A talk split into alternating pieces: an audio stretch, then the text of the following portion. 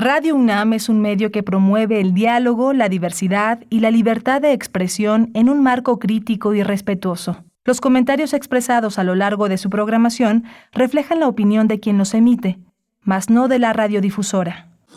Radio UNAM presenta Primer Movimiento, El Mundo desde la Universidad.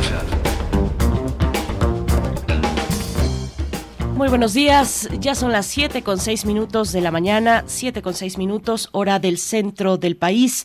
Inicia primer movimiento en esta mañana fresca, más bien fría, mañana fría de martes 31 de enero del 2023. Ya se extingue enero, ahora sí se nos va este primer mes del año. Ya con febrero llegan actividades, por ejemplo, actividades legislativas, varios temas importantes que ya se asoman en la agenda legislativa, la reforma electoral, el llamado Plan B. En fin, estamos aquí con ustedes para acompañarles de 7 a 10 de la mañana en primer movimiento. Les saluda en la conducción Berenice Camacho en nombre de todo el equipo y de Miguel Ángel Quemain, que, bueno, a quien le mandamos un abrazo, no estará por acá esta mañana. Le mandamos un abrazo, le deseamos lo mejor. Comenzamos, iniciamos con nuestro, nuestro menú, los contenidos para este día martes. Eh, tendremos, como cada martes, por supuesto, la presencia de Edith Citlali Morales, comunicóloga, gestora cultural, investigadora musical, que nos comparte una propuesta para acompañarnos en esta mañana, una propuesta musical, Mozart y otros inspirados en Turquía. Mozart y otros, otros autores, otros compositores inspirados en Turquía, es eh, la manera en la que titula Edith Citlali Morales la curaduría de esta mañana. Va a estar en un momento más para contarnos de qué va, de qué trata y cuáles son, cuál es la selección que ha eh, hecho, que ha curado para esta mañana. También tenemos una recomendación literaria muy interesante, una recomendación literaria eh, de el escritor Vicente Valero, originario de la isla de ay, se me está, se me está pasando un poquito por acá, pero, pero bueno, español, en todo caso, español, Vicente Valero, ya lo tuvimos por acá en algún momento el año pasado hablando de enfermos antiguos. Ibiza es, eh, es eh, la, eh, la isla de origen, el lugar de origen de Vicente Valero. Vamos a tener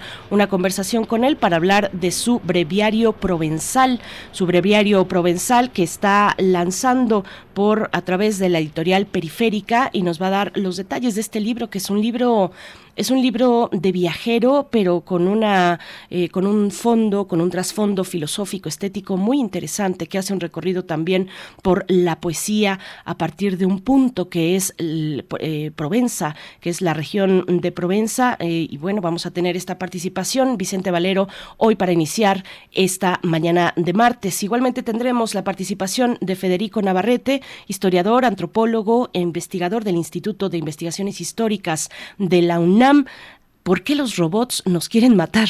Es lo que pregunta Federico Navarrete. Bueno, nos va a acompañar para contarnos un poco de este tema que nos propone para hoy. Tendremos en la nota nacional una conversación con Saúl Escobar Toledo, profesor de Estudios Históricos de Lina, presidente de la Junta de Gobierno del Instituto de Estudios Obreros Rafael Galván AC, para hablar de la reforma fiscal pendiente, la reforma fiscal pendiente y el reciente informe de Oxfam. Es el tema muy importante, muy relevante este informe, pues que ha llamado la atención, como suele hacerlo cada que publica Oxfam un informe. Yo insisto en que tienen una, entre sus características eh, destacadas, eh, Oxfam sabe presentar, presentar muy bien sus informes, sabe comunicar muy bien o de una manera muy clara y muy contundente los informes que año con año presenta. Y bueno, tendremos también en la nota internacional, nos acercamos a la cuestión, las tensiones muy importantes entre Israel y Palestina, la masacre de Palestina palestinos en el campo de refugiados de Jenin. Vamos a tener los detalles con Moisés Garduño, una lectura, un, un balance de lo que esto está significando en aquella región. Moisés Garduño es profesor de la Facultad de Ciencias Políticas y Sociales de la UNAM, especialista en estudios árabes e islámicos contemporáneos. Así es que, bueno, muy interesante la nota internacional también, importante acercarnos eh, a observar lo que está ocurriendo en esa parte del mundo. Tendremos la poesía necesaria, naturalmente, esta mañana y la Mesa del Día, un diplomado muy interesante, un diplomado eh, que se titula, es un diplomado en línea, que se titula Derechos de Autor e Industria Audiovisual en México. Vamos a tener la participación de Hugo Villasmait, director general de actividades cinematográficas de la UNAM, y también platicaremos con Edgardo Barona Durán, jefe de análisis y regularización del patrimonio fílmico de la Dirección General de Actividades Cinematográficas de la Filmoteca de la UNAM. Actualmente es eh, doctorando en, eh, en, la división de, es doctorante en la división de posgrado de la Facultad de Derecho de la UNAM con el protocolo de investigación titulado La garantía de acceso a la cultura en México mediante la debida preservación de obras cinematográficas. Así es que muy interesante eh, esta conversación y lo que propone el diplomado, diplomado Derechos de Autor e Industria Audiovisual en México. Esos son los contenidos para esta mañana y sus comentarios bien recibidos en nuestras redes sociales. Ya saben las coordenadas, arroba Movimiento en Twitter. En Facebook nos encuentran como Primer Movimiento UNAM. Y para empezar bien, para empezar bien y de buenas, vamos con la música, con Edith Citlali Morales. Curadores musicales de Primer Movimiento. Querida Edith Citlali Morales, con el gusto de saludarte esta mañana de martes. Buenos días, ¿cómo estás? Bienvenida. Hola, preciosa Bere, buen día, te abrazo con muchísimo cariño y te mandamos también un saludo afectuoso a Miguel Ángel, con muy, muy buenos deseos, un abrazo lleno de buena vibra. Y le doy los buenos días a todas y, y todos nuestros amigos que siempre hacen comunidad aquí en primer movimiento. Y pues como cada martes, platiquemos un poquito de qué música, de qué selección tenemos para el programa. El listado para hoy lo he llamado de Mozart y otros inspirados en Turquía. Recordemos que durante un par de siglos los austríacos habían luchado contra el imperio otomano. Después de tanto tiempo ya había influencias en diversos sentidos y la música pues no escapa a ello. Algunos compositores tenían curiosidad o se sentían atraídos por esa cultura porque les parecía algo exótico, interesante, o pienso yo, simple y sencillamente porque era algo diferente a lo que ellos conocían. En fin, estos músicos toman elementos de esa cultura y escriben o dedican algún trabajo a los turcos, así que esta es la línea con la cual está confeccionada nuestra curaduría de hoy. Les platico rápido. Vamos a escuchar, por ejemplo, de Haydn el segundo movimiento de su sinfonía número 63, conocida como la Roxelana. Roxelana fue la única esposa del sultán Solimán el Magnífico, Originalmente, esta partitura fue compuesta como música incidental para una obra teatral que se llamaba Los Tres Sultanes.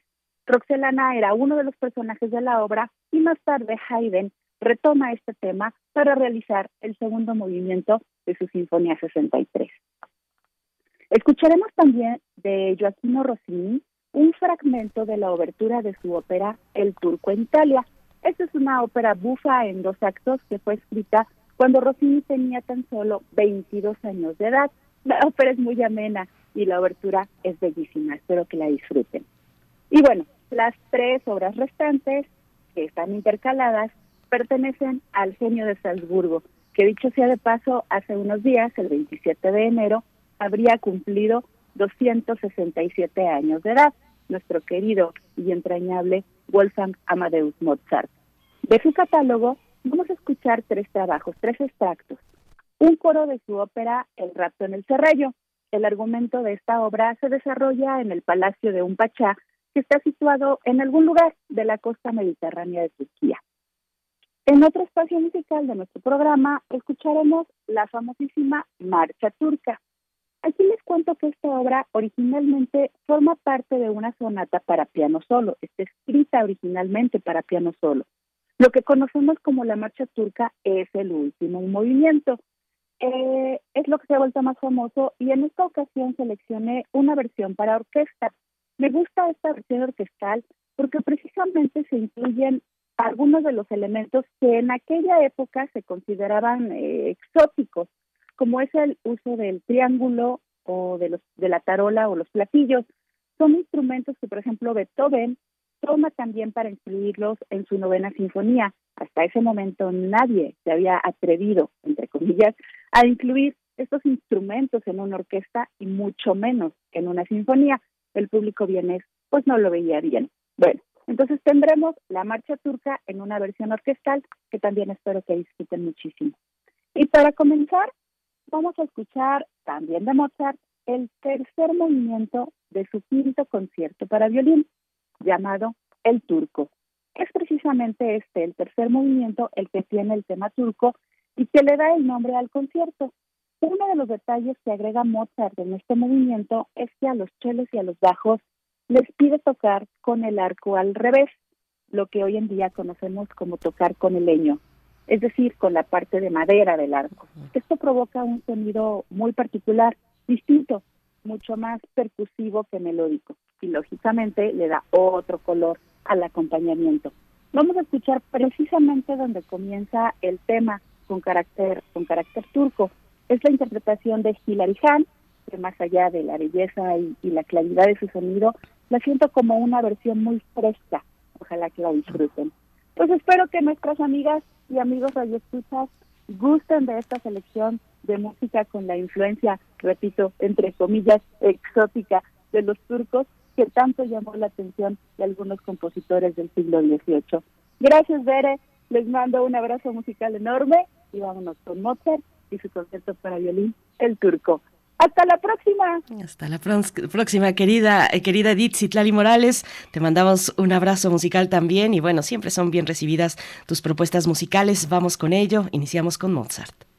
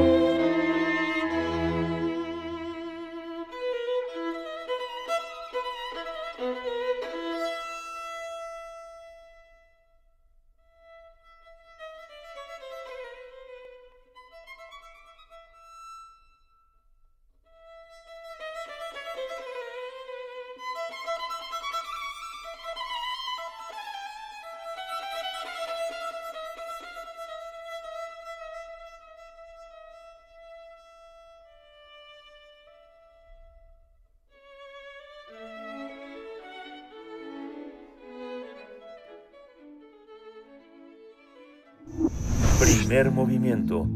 Hacemos comunidad con tus postales sonoras. Envíalas a primermovimientounam.gmail.com Toma nota y conoce nuestra recomendación literaria. Vicente Valero es novelista, poeta, ensayista y traductor ibicenco que presenta la obra Breviario Provenzal bajo el sello editorial de Periférica. Este libro corresponde al número 7 de una nueva colección titulada Serie Menor, compuesta por obras editadas en formato de libro de bolsillo. A lo largo de más de 120 mm, páginas, el autor propone al lector dos libros en uno solo, donde coloca como protagonista a la región francesa de la Provenza. El primer libro lo nombró Cuaderno de Provenza. En este realiza un recorrido por esta provincia situada al sureste de Francia, que limita con Italia y con el mar Mediterráneo. En 68 cuartillas sigue las huellas de diversos artistas y poetas que han dejado su sello en ese lugar, Petrarca, por supuesto, Van Gogh, Albert Camus, Picasso o Francis Ponch. Vicente Valero explica que la segunda parte de este breviario provenzal se titula Junio en casa del doctor Char, que se trata de un original diario a base de poemas en donde plasma una serie de versos para cada día del mes de junio. El nombre de este texto hace referencia naturalmente a René Char, un reconocido poeta y dramaturgo francés del siglo XX, natural de Provenza y miembro de la resistencia francesa durante la Segunda Guerra Mundial. Y bueno, el escritor considera que este libro puede ser una buena opción para que que los jóvenes y el público en general se interesen por conocer esta parte de Francia y también les genere interés eh, su cultura, la cultura en general de este lugar. Vamos a tener una charla, una conversación sobre este libro. Nos acompaña Vicente Valero en esta mañana. Gracias por estar. Buenos días, buenas tardes para ti. Un gusto recibirte una vez más en este espacio. Vicente Valero, ¿cómo estás? ¿Qué tal? Muy bien, gracias. Buenas tardes, buenos días. Gracias, buenos días. Eh, te saluda Berenice Camacho y bueno, ya eh, tuvimos en eh, meses atrás, conversamos aquí mismo de enfermos antiguos en aquel momento para adentrarnos en, en Ibiza. Vicente, llegamos ahora con Breviario Provenzal. Cuéntanos un poco cómo están escritos. Son dos textos reunidos, escritos entre 2007 y 2010. Cuéntanos un poco del contenido de estos textos.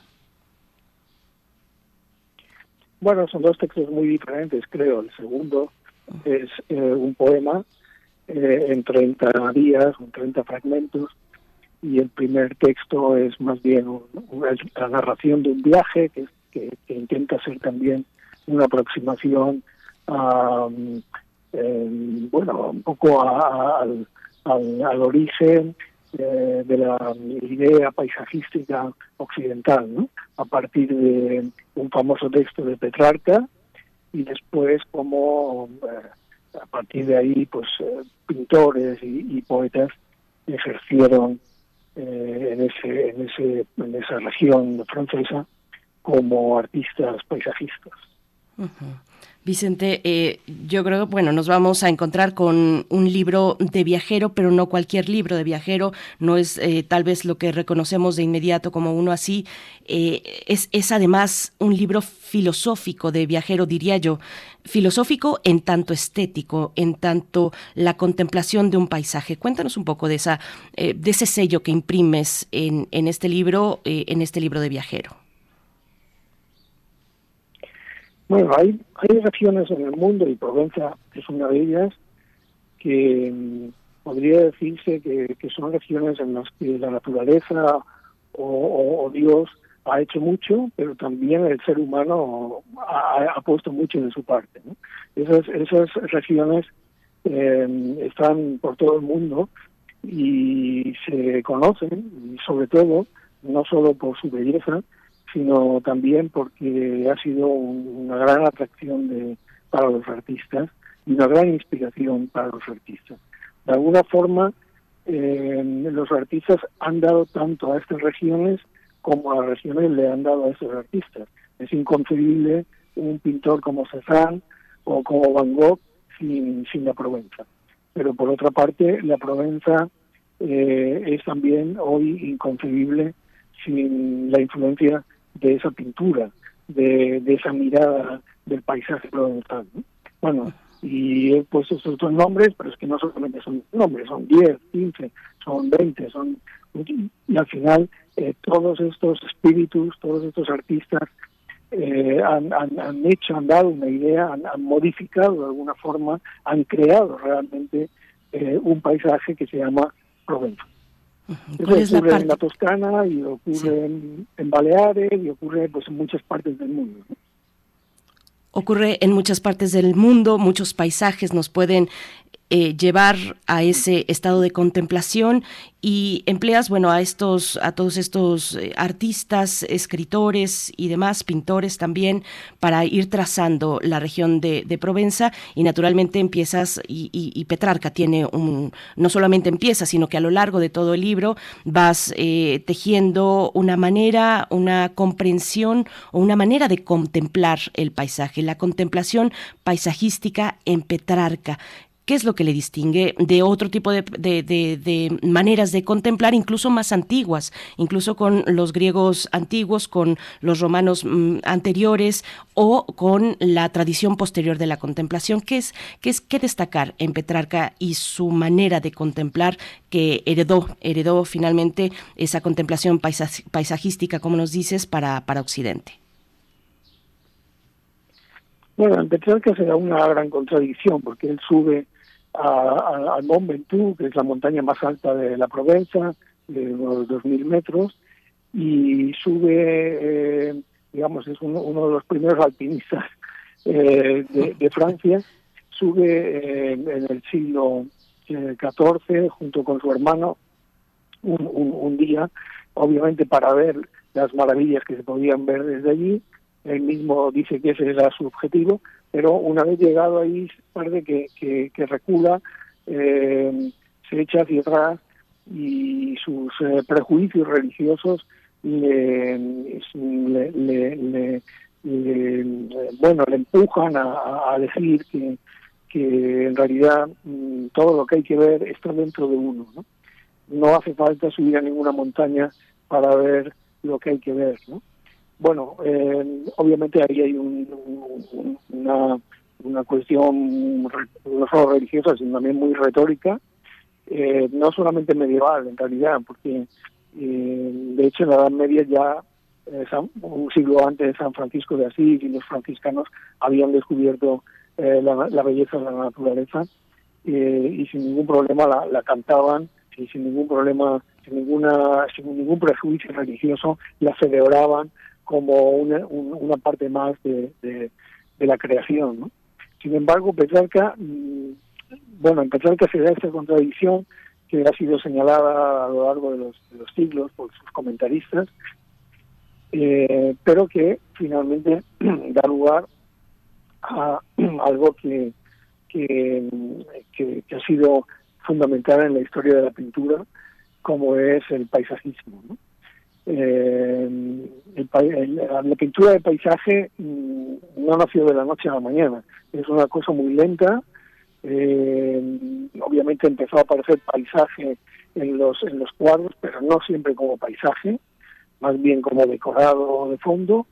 Y, muy lentamente el paisaje acabó siendo eh, protagonista del cuadro.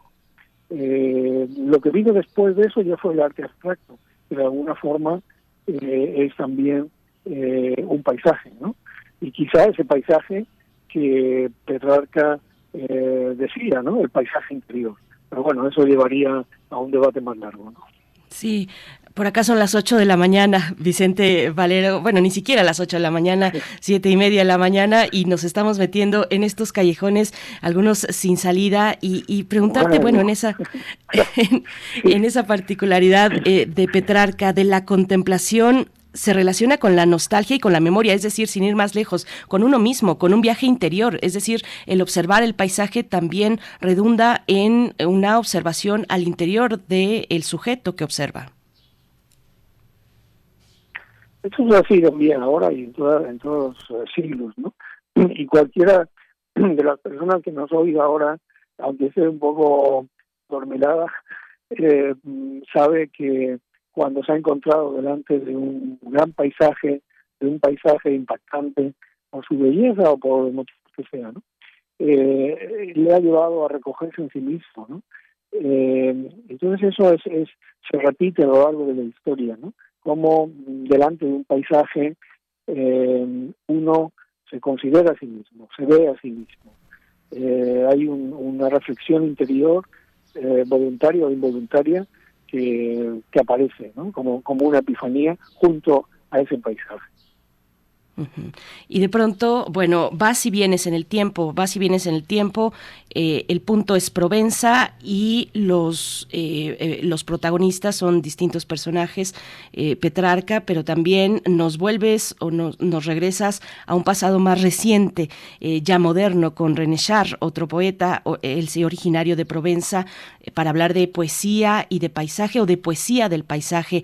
Háblanos un poco de René Char, de, también de cómo te adentras, cómo vas encontrando las propias pistas que este poeta eh, provenzal pues va dejando en ese espacio. Bueno, Provenza tiene dos, dos, dos grandes poetas. Mm, eh, uno es eh, Mistral, de finales mm, del siglo XIX, y el otro es René Char. Desde luego, René Char representa el poeta moderno y Mistral el, poeta decimonónico, el poeta... Eh, pero ambos son poetas paisajistas, pero de una manera muy diferente. Eh, Mistral es un es un poeta paisajista casi impresionista, podríamos decir, como un pintor impresionista, eh, quizá incluso un poco menos moderno que un pintor impresionista. Y en el caso de René Char, pues es un poeta eh, de vanguardia, es un poeta que, que por, por, por, cuyas palabras ha supurado ya el surrealismo eh, y, lógicamente esas incorporaciones a su lenguaje eh, nos proporcionan un paisaje provenzal completamente distinto. Es un poeta que nunca quiso salir de la Provenza, algo que ocurre mucho a los autores provenzales como Jean Giono y otros, y, que tiene una, una especial relación con, con, su paisaje y con, con la naturaleza eh, privilegiada de esa región. ¿En qué momento, Vicente? Es un difícil, por otra parte, pero sí, mm. sí, sí. Sí. Eh, ¿En, qué momento? Bueno, si quieres terminar esa idea y además contarnos en qué momento ¿En qué momento? Ok, voy entonces adelante. En que tenemos un poquito de delay. Eh, tú te encuentras eh, eh, en España, estamos por acá en México, así es que un poco de paciencia para la audiencia con, con ese espacio de silencio. Pero te pregunto en qué momento llega la idea de contemplar el paisaje por el paisaje mismo. Mencionábamos, mencionábamos salía entre los nombres en la introducción de esta charla a Francis Ponch, por ejemplo. ¿En qué momento? ¿En qué momento pues mm, se sacuden algunos de estos personajes? Personajes, eh, pues todo este viaje interior, esta contemplación interior para salir y decir, bueno, ahí está, ahí está el mundo, hay que observarlo, hay que contemplarlo y por sí mismo es, es bello. Sí, no es lo mismo para un pintor que para un poeta, ¿no? En los dos casos eh, se trata de representar la naturaleza. Obviamente cuando hablamos de paisaje hablamos ya de una concepción cultural de la naturaleza, o sea, no es lo mismo naturaleza que paisaje. Eh, el paisaje es una visión cultural de, la naturaleza. Eh, y lógicamente no es lo mismo representar la naturaleza, es decir, crear paisaje con la pintura que con la palabra. Eh, para mí ha sido muy interesante cuando reflexionaba sobre esta cuestión y viajaba por la Provenza en coche, eh, pensar sobre esa sobre esa diferencia, ¿no? sobre la, la, imposibilidad, en el caso del poeta, sobre todo, de, de aprender esa, esa, esa, ese paisaje del mismo modo que lo puede hacer un pintor, que contiene en su paleta pues mm, todos los colores posibles e inimaginables para representar lo que ve. ¿no? Eh, en cambio, el poeta solo tiene la palabra y, por supuesto, el sonido.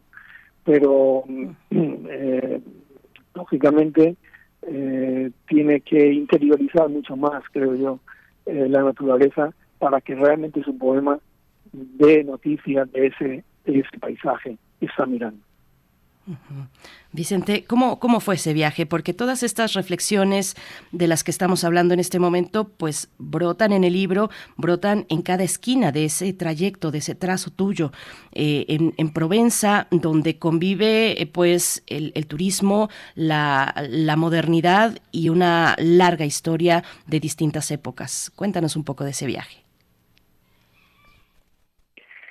Sí, bueno, fue un viaje que en realidad fueron dos eh, en, coche, recorriendo pues eh, un poco todas estas eh, todos estos pueblos bellísimos, toda esa, toda esa naturaleza y, siempre claro pendiente o atento a eh, los lugares pues señalados por poetas y pintores.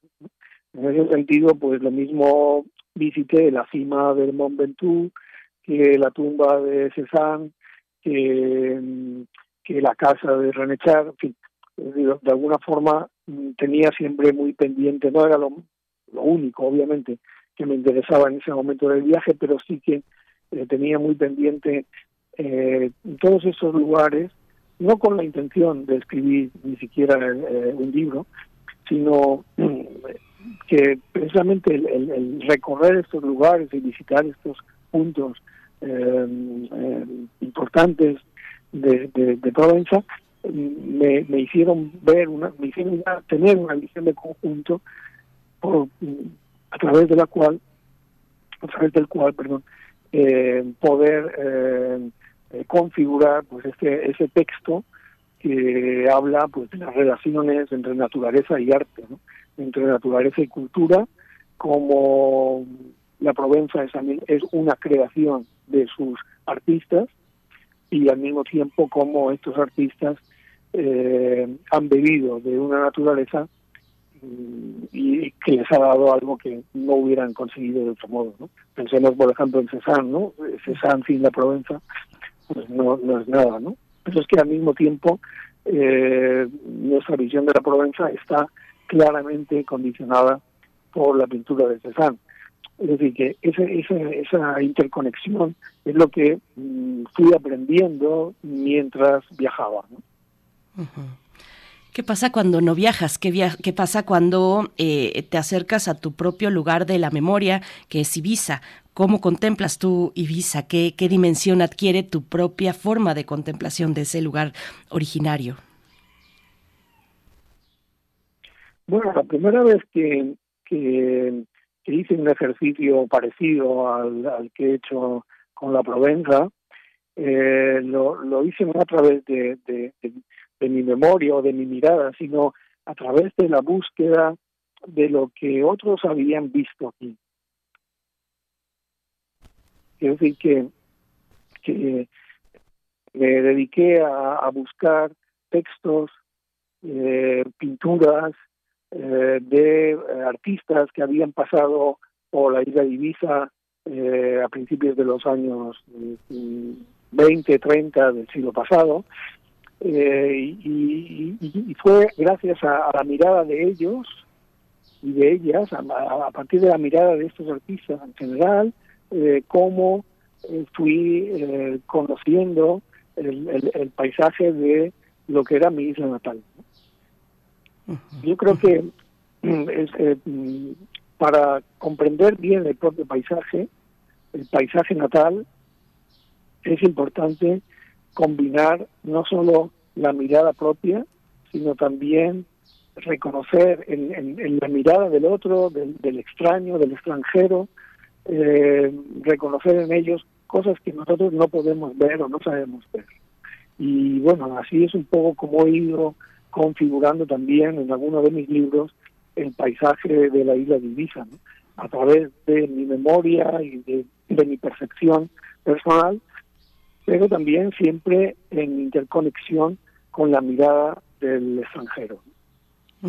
La mirada del extranjero y, bueno, extranjeros también somos los lectores de alguna u otra manera y más los lectores de este lado, porque en algún momento hablas e inicias eh, en el libro hablando de la propia memoria, de una memoria compartida, colectiva, de un nosotros, de una herencia que nosotros, dices, eh, recuperamos de Petrarca en tanto la manera de contemplar el paisaje. Eh, ahí, ahí está, me, me, pareció interesante como, como lectora latinoamericana, como lectora que se encuentra de este lado del Atlántico, eh, Vicente, y te pregunto por tus lectores precisamente. ¿A quién les hablas? ¿A quién le hablas? ¿A quién le hablas en este breviario provenzal?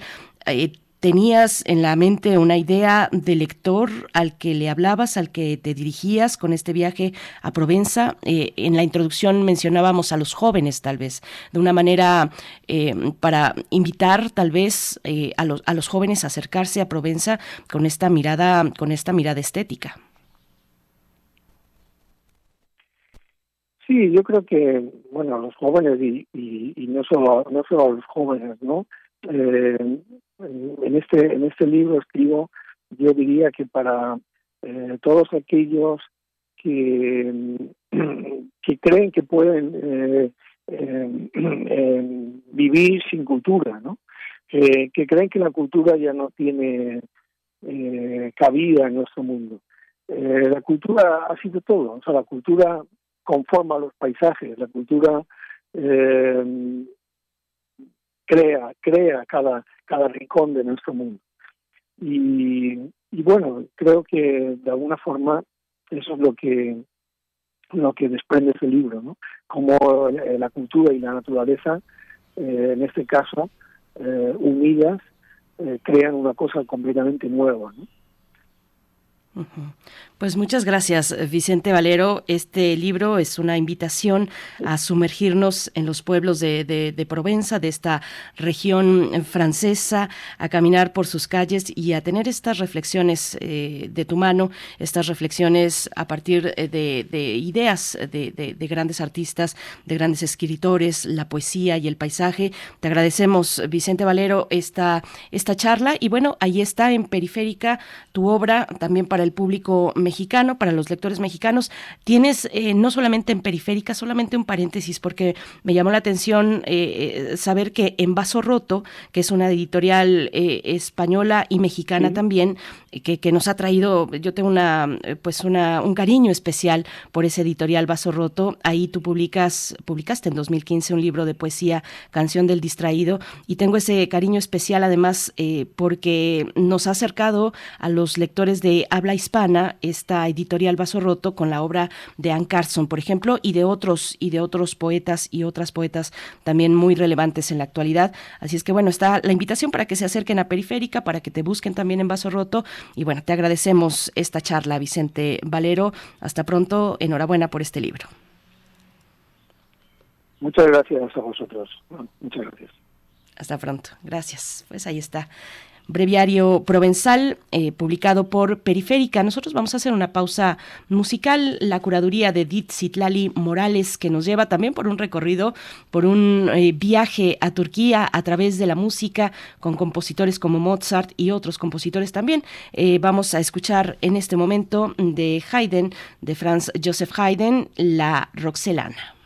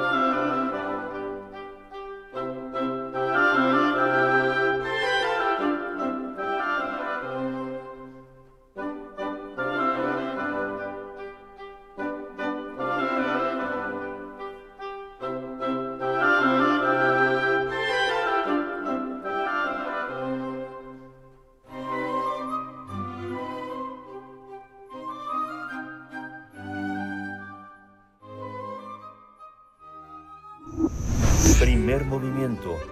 Hacemos comunidad en la sana distancia.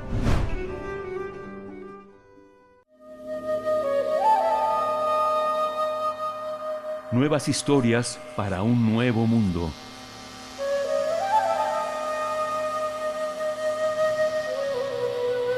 Y llegó el momento de nuestro encuentro semanal quincenal con Federico Navarrete, historiador, antropólogo, investigador del Instituto de Investigaciones Históricas de la UNAM, que nos eh, acompaña desde Cambridge. Eh, Federico Navarrete, muy buenos días. Te saluda Berenice Camacho. Miguel Ángel Quemay no está por acá, te manda sus saludos eh, también. ¿Cómo estás? Ah, hola Berenice, ¿cómo estás? Es un gusto saludarte como siempre y pues este continuar esta conversación que tenemos cada cada dos semanas y que siempre ha sido tan estimulante y placentera. Y Gracias, pues, este, le mando un saludo a Miguel Ángel, aunque no esté por aquí. Y pues este, justamente el, lo que quiero hacer el día de hoy es continuar con la, con la reflexión que iniciamos hace dos semanas sobre esta idea de una guerra de razas en que los esclavos negros o los indígenas conquistados se levantarían y supuestamente matarían a todos sus colonizadores, a las personas blancas que los habían esclavizado o colonizado, y cómo estableció un paralelo con la, una fantasía contemporánea. Esta fantasía de, la guerra de razas, perdón, les decíamos, era del siglo XIX y del siglo XX y sigue vigente en el siglo XXI. Y en el siglo XXI, desde finales del siglo XX, con el auge de la tecnología digital y el surgimiento de las máquinas automatizadas y de los lenguajes de programación, y de la cibernética, pues eh, ha surgido la fantasía de que vamos a crear unas máquinas llamadas robots que van a ser en un principio nuestros esclavos, porque los robots finalmente van a ser máquinas que van a estar diseñadas para hacer únicamente aquello que nosotros les digamos que tienen que hacer y van a seguir su programación, pero que justamente con el desarrollo de esta otra forma de programación que se llama inteligencia artificial, que lo que crea son sistemas que pueden aprender y hacerse más complejos de una manera espontánea, o sea, no, no por no, ellos solos, el, este, la inteligencia artificial habría de llevar algún momento en que los robots dejaran de ser nuestros esclavos, es decir, dejaran de obedecer y obedecernos y servirnos y se convirtieran en unos enemigos que eventualmente nos terminarían por matar. Y justamente eh, en este, hace un año la revista Vanity Fair, que es una revista pues, de novedades y de cultura y de moda de Estados Unidos, eh, publicó un artículo que, que, tiene justamente la evolución. Eh, Silicon Valley está listo para matarnos, para que los robots nos maten a todos. Y luego pone entre comillas la declaración de un ejecutivo del valle de Silicon Valley, del, de la meca de la computación en California, que dice, eso no es más que el siguiente paso en la evolución. Y este artículo eh, de Nick Bilton lo que hace es, pues, eh, habla de una cena que tuvo en, Silicon, en, este lugar, en Silicon Valley, en California, con ejecutivos de tecnología, y cómo eh, al final, conversando con uno de estos ejecutivos, empezaron a hablar de los robots y de cómo él predecía este ejecutivo de Silicon Valley que pronto tendríamos nosotros robots que realizarían una cantidad impresionante de nuestras actividades cotidianas eh, por nosotros, es decir, sacarían a pasear al perro, limpiarían la casa, o sea, esto sucederá en el futuro muy pronto, según este señor, y esos robots ya no van a ser solo máquinas que nosotros programemos, sino también se predice que van a ser diseñados y van a contener inteligencia artificial. Entonces, lo cual les va a permitir, por ejemplo, pues no, no dejar que atropellen al perro, este, o, o, saber que si está cerrada la calle por la que debe pasar el perro y hay una zanja, no debe seguir adelante, sino improvisar una solución inteligente para darle la vuelta a la zanja y no matar al perro. Esa inteligencia artificial eventualmente llevaría a un umbral en que los robots se darían cuenta que somos nosotros los humanos los que supuestamente dependemos de ellos, porque nos sacan a pasar al perro, y, este, y que en realidad los seres humanos somos de alguna manera parásitos de ellos y que ellos, los robots, no nos necesitan. Y entonces, según la fantasía de este ejecutivo y según una fantasía muy difundida en, la ciencia ficción, en ese instante lo que harían los robots sería creo que perdimos terminar la con nosotros. Ahí estás. Perdón, Federico. Te voy a interrumpir. Eh, eh, regresa un poquito en esa última historia, eh, en esa última idea, por favor, porque te perdimos un poco. Ah, decía que, entonces, una vez que los robots tuvieran esta inteligencia artificial propia y tuvieran lo que eh, algunos eh, teóricos llaman autoconciencia, y que tuvieran, por lo tanto, su voluntad propia, en ese momento decidirían que no nos necesitan más, que somos unos parásitos ahora sí, lo perdimos, creo que por completo. Bueno, vamos a regresar con la producción, vamos a eh, dar oportunidad a que nos relacen. Bueno, Federico Navarrete, que se encuentra en Cambridge y desde allá nos está hablando, bueno, de, yo, yo creo que yo creo que estos temas por lo menos en eh, este año 2023, nos van a alcanzar con, con fuerza, con una fuerza importante y van a estar en nuestras conversaciones cotidianas. La cuestión de la sustitución de las actividades humanas por la inteligencia artificial. Y te quedaste en la idea, Federico Navarrete, de vuelta acá, eh, te quedaste en la idea de la autoconciencia. Sigue, por favor, eh, para, para, para dar continuidad a, ese, a esa idea. Sí, claro que sí, eh, se disculpa. Y qué, qué pena que esté fallando la conexión. Ahora sí estoy en Wi-Fi y en un lugar que se supone que no debería fallar, pero hablando de la inteligencia artificial y de nuestra dependencia de estas cosas, ¿no? Eh, pero este decía que, entonces, según muchos, según la fantasía y según el miedo que muchas personas tienen, en el momento en que los robots alcancen auto, auto, eh, autoconciencia y tengan una voluntad propia, entonces lo que van a decidir de una se piensa que es inevitable es extinguirnos. Es decir, darse cuenta que nosotros los seres humanos dependemos de ellos, pero que ellos no dependen de nosotros y que por lo tanto, pues lo que les conviene para que los dejemos de fastidiar y los dejemos de mandar a pasear al perro es matarnos a todos y ya vivir en un mundo en que solo vivan los robots.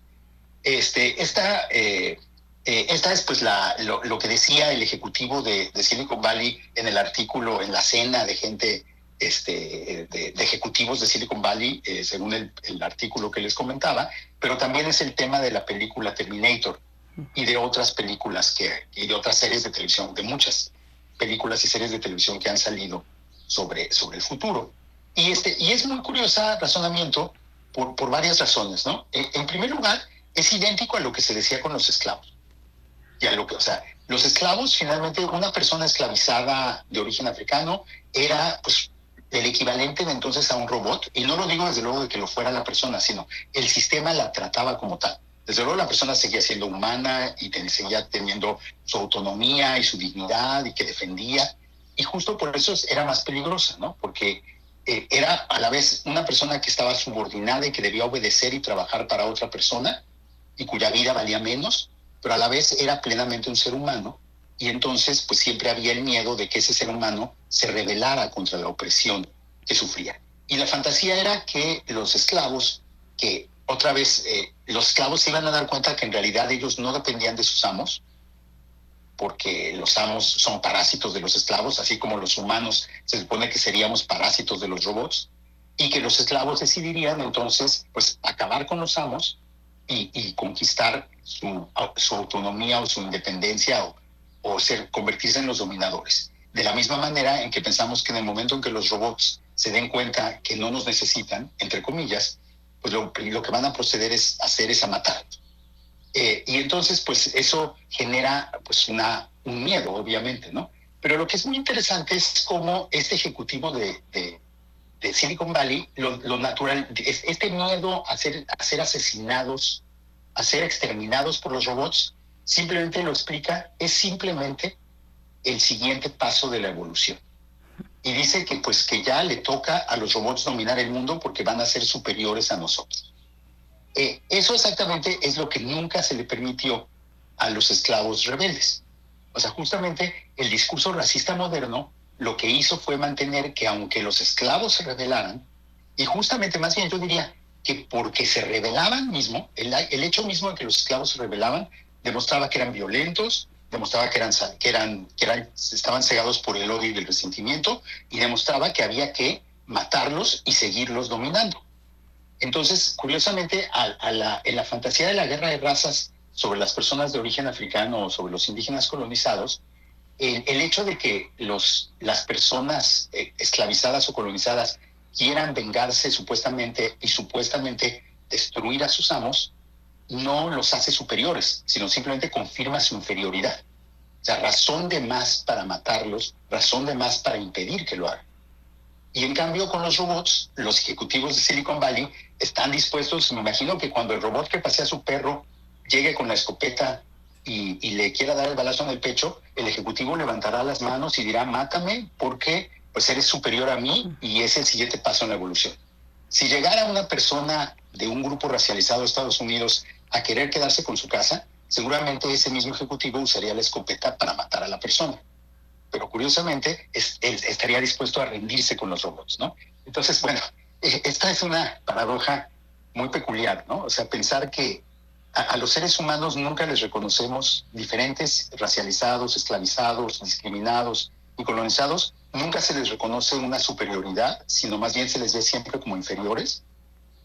Y en cambio a los robots les, les atribuimos una superioridad que dista mucho de existir, ¿no? O sea, la, la proposición de que unas máquinas que consumen energía de esa manera, que necesitan, que tienen en sus cuerpos materiales tóxicos que son resultados de procesos de fabricación profundamente contaminantes y poco sustentables, y que eh, no tienen capacidades de, eh, de, de, auto, de reproducción propia, más que por medio de gigantescos aparatos industriales.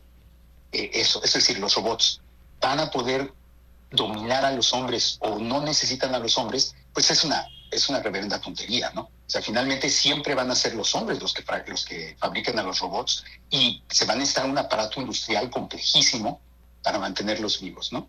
Pero bueno, el punto no es, o sea, eh, no es demostrar que es una fantasía, sino el punto es pensar justamente es esta, esta paradoja, ¿no? El discurso evolucionista del siglo XIX justificó que se matara a los haitianos por rebeldes, porque el hecho de que fueran de origen africano y se hubieran revelado era demostración de que eran salvajes, de que odiaban a los blancos, de que eran asesinos este, sedientos de sangre. Y por eso la evolución decía que había que someterlos y matarlos. Y en cambio, en el siglo XXI tenemos ejecutivos de Silicon Valley que dicen que no, que sí, que ahora que nuestros esclavos contemporáneos, los robots, se rebelen contra nosotros y nos quieran matar, eh, la evolución indica que nos debemos dejar matar porque ellos son superiores a nosotros. Entonces, pues, pues, a lo mejor los robots son la fantasía de la supremacía blanca llevada a, a la autodestrucción. Pero bueno, de en otras, en la siguiente entrega. Pues te agradecemos mucho, Federico Navarrete. Precisamente con ese cierre, yo creo que le da todo el sentido. Es muy interesante este tipo de cruces que no hemos visto. El cruce que haces en este momento sobre las personas racializadas y la y, los robots, la inteligencia artificial, creo que no lo habíamos no lo habíamos visto. Está muy interesante y bueno, finalmente llevar a un extremo estos estos discursos. Te agradecemos, Federico Navarrete. Te deseamos lo mejor y nos encontramos contigo en 15 días. Nos vemos en 15 días. Un abrazo. Otro de vuelta. Muchas gracias, Federico Navarrete. Bueno, pues ahí está. ¿Qué opinan ustedes? Bueno, lo cierto es que hoy en la academia, en las instituciones educativas, pues está tomando mucha fuerza la preocupación por eh, cómo se emplea la inteligencia artificial en trabajos escolares, en tesis y demás eh, cuestiones eh, que, que, que, se dan en el ámbito educativo. Vamos a hacer una pausa ya. En realidad nos vamos al corte de la hora, 7 con 59 minutos. Volvemos. Encuentra la música de primer movimiento día a día en el Spotify de Radio UNAM y agréganos a tus favoritos.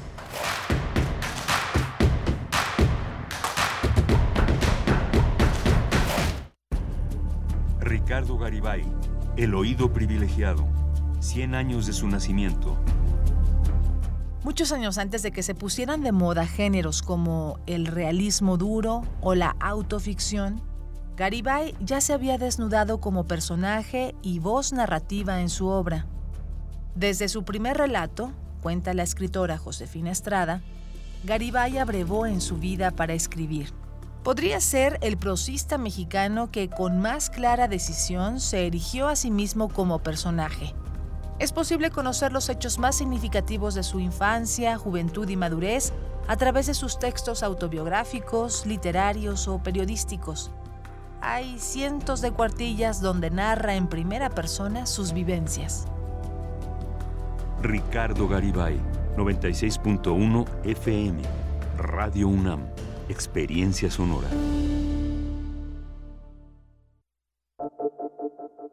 El Museo Universitario del Chopo trae para ti La isla quiere decirme algo. Exposición del artista mexicano Eduardo Avaroa, que reúne piezas creadas durante una residencia de creación en Nueva Zelanda. Dibujo, pintura, escultura y videos conforman esta muestra que enfatiza la materialidad de los procesos tecnológicos y de comunicación de las sociedades actuales. Galería Rampas del Museo Universitario del Chopo. Museo Universitario del Chopo y la Coordinación de Difusión Cultural UNAM invitan. Habla Mario Delgado Abrazar con su pensión a nuestros adultos mayores, lanzar a nuestros jóvenes con sus becas a la conquista de sus sueños, incrementar más del doble el salario mínimo y luchar por la felicidad de los demás, eso es el humanismo. Esa es la esencia de la transformación que encabeza Andrés Manuel López Obrador. Por eso tiene el apoyo de nuestro pueblo. En este 2023 sigamos haciendo realidad una patria fraterna y en paz, por el bien de tu familia y de los más pobres. Amor, con amor se paga. Morena, la esperanza de México. Que pasen los sospechosos. Adelante, refresco. Diga la frase. Soy muy rica. Refresco, lleno de azúcar que puede causar diabetes y sobrepeso. Papas. Grasosito. Sus grasas trans dañan el corazón y aumentan el colesterol. Instantánea. Con saborizante.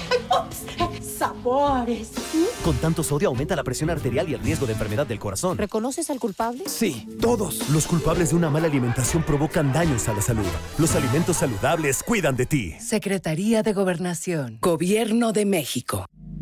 Cultivemos el gusto por el arte escrito y el ejercicio de la imaginación al lado de María Ángeles Comezaña en Al compás de la letra.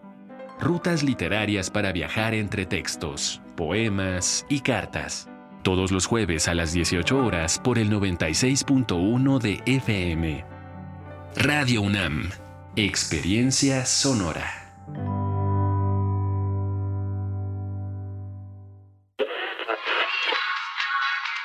Dijeron que el video mataría a la estrella de radio. Pero no fue así. Tenemos casi 23.000 audios disponibles en nuestro podcast. Conoce nuestras series, radioteatros, barras, adaptaciones y otras joyas radiofónicas del pasado en www.radiopodcast.unam.mx. Disfruta a toda hora Radio UNAM. Experiencia sonora.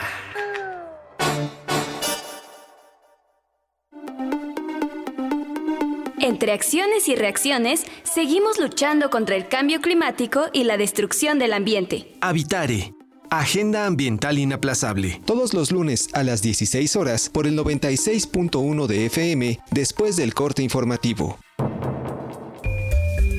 El cambio es bueno, pero el cambio de conciencia es fundamental. Radio UNAM. Experiencia sonora.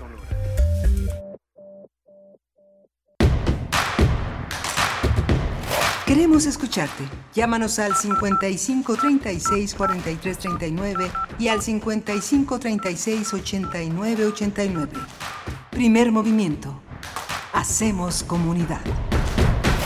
8 con 4 minutos de la mañana. Muy buenos días. Estamos de vuelta ya después del corte en primer movimiento. Berenice Camacho le saluda en la conducción de este espacio. Hoy, bueno, que estará, no estará, no estará nuestro querido Miguel Ángel Quemán. A ver si el día de mañana ya por acá nos puede saludar, pero le enviamos abrazos. Abrazos para ti, Miguel Ángel Quemán, para todos los que nos están escuchando esta mañana, los que sintonizan desde muy temprano a las 7 de la mañana Radio UNAM por el 96.1 de la FM y el 860 de amplitud modulada y también a Radio Nicolaita. Durante esta hora estaremos con ustedes, Radio Nicolaita en Morelia, a través del 104.3 de la frecuencia modulada. Aquí en cabina, en Ciudad de México, en Radio UNAM, eh, se encuentra Rodrigo Aguilar en la producción ejecutiva, Violeta Berber en la asistencia de producción. Hoy nos acompaña Jesús Silva, el señor Jesús Silva en los controles técnicos, Tamara Quirós en redes sociales y con estos comentarios que nos hacen llegar, bueno, ya desde, desde la semana pasada que teníamos por acá traíamos el, tema del chat GPT, ¿se acuerdan ustedes que estuvimos conversando al respecto? Yo me metí, me metí, me puse ahí a explorar esta plataforma, este, eh, pues, pues es como un, una especie de eh, procesador de palabras, algo por el estilo, eh, bueno, que, que es de verdad impresionante. Le pedí que me hiciera una crónica de Coyoacán al estilo de Hunter Thompson y me la hizo, con sus deficiencias todavía, pero la hizo, este, sí quedé muy, muy impactada por, por cómo retoma precisamente el estilo de un personaje como Hunter Thompson. Le pedí también un poema original al estilo de Emily Dickinson y lo hizo, lo hizo. Un poema también original de Sor Juana y me lo hizo. O sea, es, es muy, muy interesante y bueno, también por supuesto que prende pues la preocupación o enciende la preocupación en el ámbito académico por decir lo que nos toca a nosotros digamos no pero en cualquier ámbito de la vida de la vida humana eh, cuál es el lugar que está tomando la inteligencia artificial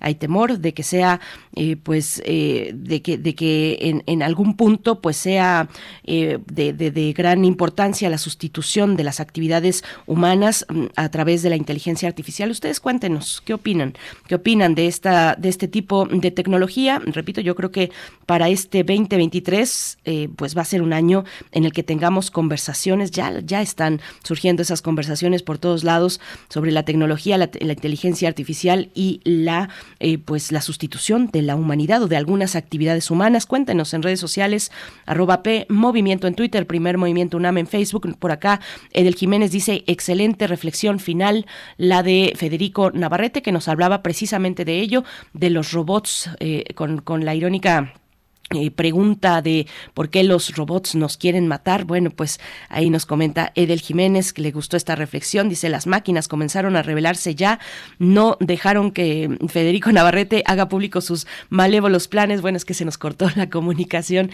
en algún momento con Federico Navarrete. Gracias también Xochitl Larillano desde California. Nos dice, buenos días, qué felicidad escuchar la música de intro de Federico Navarrete. No lo había escuchado en este año 2023. Saludos para ti, Xochitl. Y pues bueno, nosotros tenemos en esta hora de 8 a 9 de la mañana nuestra nota nacional. Hablaremos con Saúl Escobar Toledo, el profesor Saúl Escobar Toledo, quien es presidente de la Junta de Gobierno del Instituto de Estudios Obreros Rafael Galván AC, para hablar de la reforma fiscal pendiente. La reforma fiscal pendiente, bueno, pues es un tema que no se ve en el horizonte de este sexenio. Ya en esta semana inician las actividades legislativas, las actividades ordinarias, el periodo legislativo. Y bueno, pues eh, Saúl Escobar Toledo nos hablará de la reforma fiscal pendiente y el informe de Oxfam. Es el tema que tendremos para la nota nacional. Y en la sección internacional estaremos conversando con el profesor Moisés Garduño, profesor de la Facultad de Ciencias Políticas y Sociales de la UNAM, especialista en estudios árabes e islámicos contemporáneos. Bueno, pues un episodio muy complicado inicia muy eh, con mucha tensión la región eh, palestina e israelí, la masacre de palestinos en Jenin, en este campo de refugiados que dejó el jueves pasado nueve personas eh, fallecidas ante la incursión, la redada del ejército israelí, la más letal en los últimos años, pues eh, estaban en búsqueda de integrantes de la yihad islámica palestina y bueno, pues se ha complicado mucho el panorama en esa región. Con recientemente, bueno, ayer, de hecho, eh, no sé si todavía está este, este día, pero el día de ayer estuvo ahí el secretario de Estado de Estados Unidos, Anthony Blinken, de visita en Israel, eh, el cuarto viaje del de el secretario de Estado y bueno, pues mandando sus condolencias, haciendo un llamado a desescalar el conflicto, pero no mucho más no mucho más énfasis en la cuestión. Así es que bueno, vamos a tener los detalles sobre este, mm, eh, pues esta masacre de personas palestinas en Jenin con Moisés Garduño para la nota internacional. Vamos con ello y les repetimos las coordenadas, arroba en Twitter, primer Movimiento UNAM en Facebook para que se pongan en contacto y nos sigan enviando sus comentarios en esta mañana. ¿Qué les pareció la música?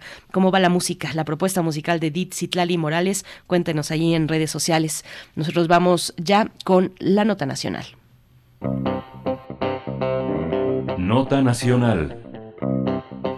La reforma fiscal es un tema pendiente para países como México, donde su discusión se ha convertido en un tabú, eh, dada la resistencia de las élites económicas al cobro de más impuestos a los multimillonarios mexicanos. Y es que las fortunas de los 15 multimillonarios mexicanos aumentaron 645 mil millones de pesos, es decir, alrededor de un tercio de lo que poseían antes de la, de la pandemia por COVID-19.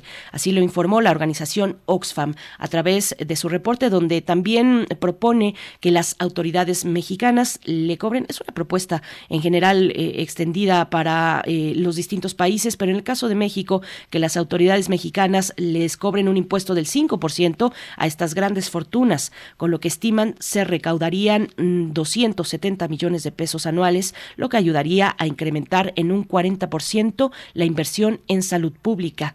La Organización Internacional señaló que la desigualdad sumada a otros acontecimientos mundiales como la guerra en Ucrania y la inflación, agravaron la pobreza, pero los ganadores, entre comillas, de la crisis en México fueron los millonarios. El informe destaca que desde el inicio de la pandemia hasta noviembre de 2022, la economía nacional creció apenas un 0.28%, mientras las fortunas de los ricos crecieron 117 veces más rápido que el resto de la economía. Sin embargo, de esas ganancias, el país no ve grandes frutos. Oxfam revela que el problema radica en que los, millon, los millonarios pagan pocos impuestos, debido a la capacidad de elusión y evasión de los poderosos, incluyendo la recurrencia a paraísos fiscales, así como leyes que disponen una carga muy baja para los ingresos de los grandes contribuyentes y la ausencia de un gravamen a la riqueza. Y bueno, vamos a tener una conversación esta mañana sobre la reforma fiscal pendiente en México, un tema tabú a propósito del reciente informe de Oxfam. Nos acompaña esta mañana el profesor Saúl Escobar Toledo, profesor de estudios históricos del INA, presidente de la Junta de Gobierno del Instituto de Estudios Obreros, Rafael Galván AC. Gracias, profesor eh, Saúl Escobar Toledo, por estar esta mañana. Bienvenido. Eh, te saluda Berenice Camacho. Hoy no nos acompaña Miguel Ángel Quemain. Te deja sus saludos. ¿Cómo estás? ¿Qué tal? Buenos días, Berenice. Muchas gracias por la invitación. Saludos al auditorio. Al contrario, gracias por estar, por estar con nosotros, con la audiencia esta mañana. Bueno, con este reciente informe de Oxfam, eh, pues que ha sido muy destacado en distintos medios. ¿Qué, qué, decir? Eh, eh, además, bueno, inicias en el texto que podemos encontrar en precisamente en el sur, Acapulco, pues nos dices, no es la primera vez que esto se devela, que se sabe de esta información a lo largo de la pandemia. se han revelado estos datos con observatorios, con investigaciones y demás. Eh, ¿Cómo iniciar esta charla? Sí, es un viejo tema el de la reforma fiscal en México. Pues eh, cada sexenio ha habido modificaciones, eh, pero estas modificaciones han sido o bien para para atrás, para en, en contra de los intereses del país, porque han facilitado o reducido los impuestos a los más ricos o a, o a los que ganan más, o bien se han ido por los impuestos indirectos, que es una es un impuesto muy regresivo. Hay que entender que hay dos tipos de impuestos en general, eh, para simplificar, los impuestos que graban los ingresos y los impuestos que graban el consumo. Los impuestos que graban el consumo, por lo general, como el IVA, son muy regresivos porque todos pagamos la misma tasa, en este caso 16%, ricos y pobres. En cambio, el impuesto sobre la renta pues siempre es diferenciado y, y, y, por lo tanto es un poco más justo. Pero algunos sexenios y en algunos momentos se ha eh, tratado de recaudar más dinero vía impuestos indirectos, vía impuestos al consumo como el IVA o el impuesto sobre ingresos mercantiles u otro tipo de impuestos que graban el consumo y pues eh, eh, es un impuesto como dije regresivo que afecta a los más pobres. Se ha hablado, por ejemplo, muchas veces de grabar alimentos y medicinas con el IVA, este, a una tasa general del 10, 16%, pues, pero todos estos esfuerzos pues no no no han, no, no han prosperado o han dado poco eh, rendimiento fiscal, han dado pocos recursos al gobierno. Entonces, el problema central es que no no se ha atrevido ningún gobierno, incluyendo este, a una reforma fiscal realmente de fondo, realmente significativa, en, dos aspectos, en grabar los ingresos más altos de la pequeña minoría, del menos del 1% de las personas más ricas de este país, que se sabe quiénes son, Hacienda lo sabe, y por el otro lado, grabar la riqueza, que es un impuesto que casi no existe en México. No es lo mismo grabar el ingreso que la riqueza. El ingreso es un flujo, es lo que ganas o lo que recibes en dinero cada, digamos, cada mes, pero la riqueza pues se va acumulando porque las personas, sobre todo con más recursos, pues compran cada vez más bienes, eh, inmuebles como terrenos, como edificios o bienes financieros, es decir, acciones, este, bonos y, eh, eh, y una serie de instrumentos financieros que son de su propiedad. Entonces, la, la riqueza, la propiedad está muy mal grabada, casi no está grabada en México. El impuesto predial, por ejemplo, que graba la propiedad, tiene está muy mal cobrado, tiene una aportación al fisco extraordinariamente baja, una de las más bajas del mundo, y eh, otro tipo de propiedades no, no son grabadas. Las herencias y donaciones, por ejemplo, también están muy mal grabadas, eh, se cobra mucho a los que tienen poco y se cobra poco a los que tienen mucho o a los que donan o heredan mucho. Eh, y bueno, la herencia es un mecanismo de transmisión de riqueza familiar sobre todo, pero puede ser también para otro tipo de gente, pero fundamentalmente familiar, que reproduce la concentración de la riqueza eh, de padres a hijos o de hijos a nietos o lo que sea, pero es un impuesto que debería ser grabado con mayor eh, exactitud, con mayor progresividad, con mayor eficiencia y sin embargo no no no no está.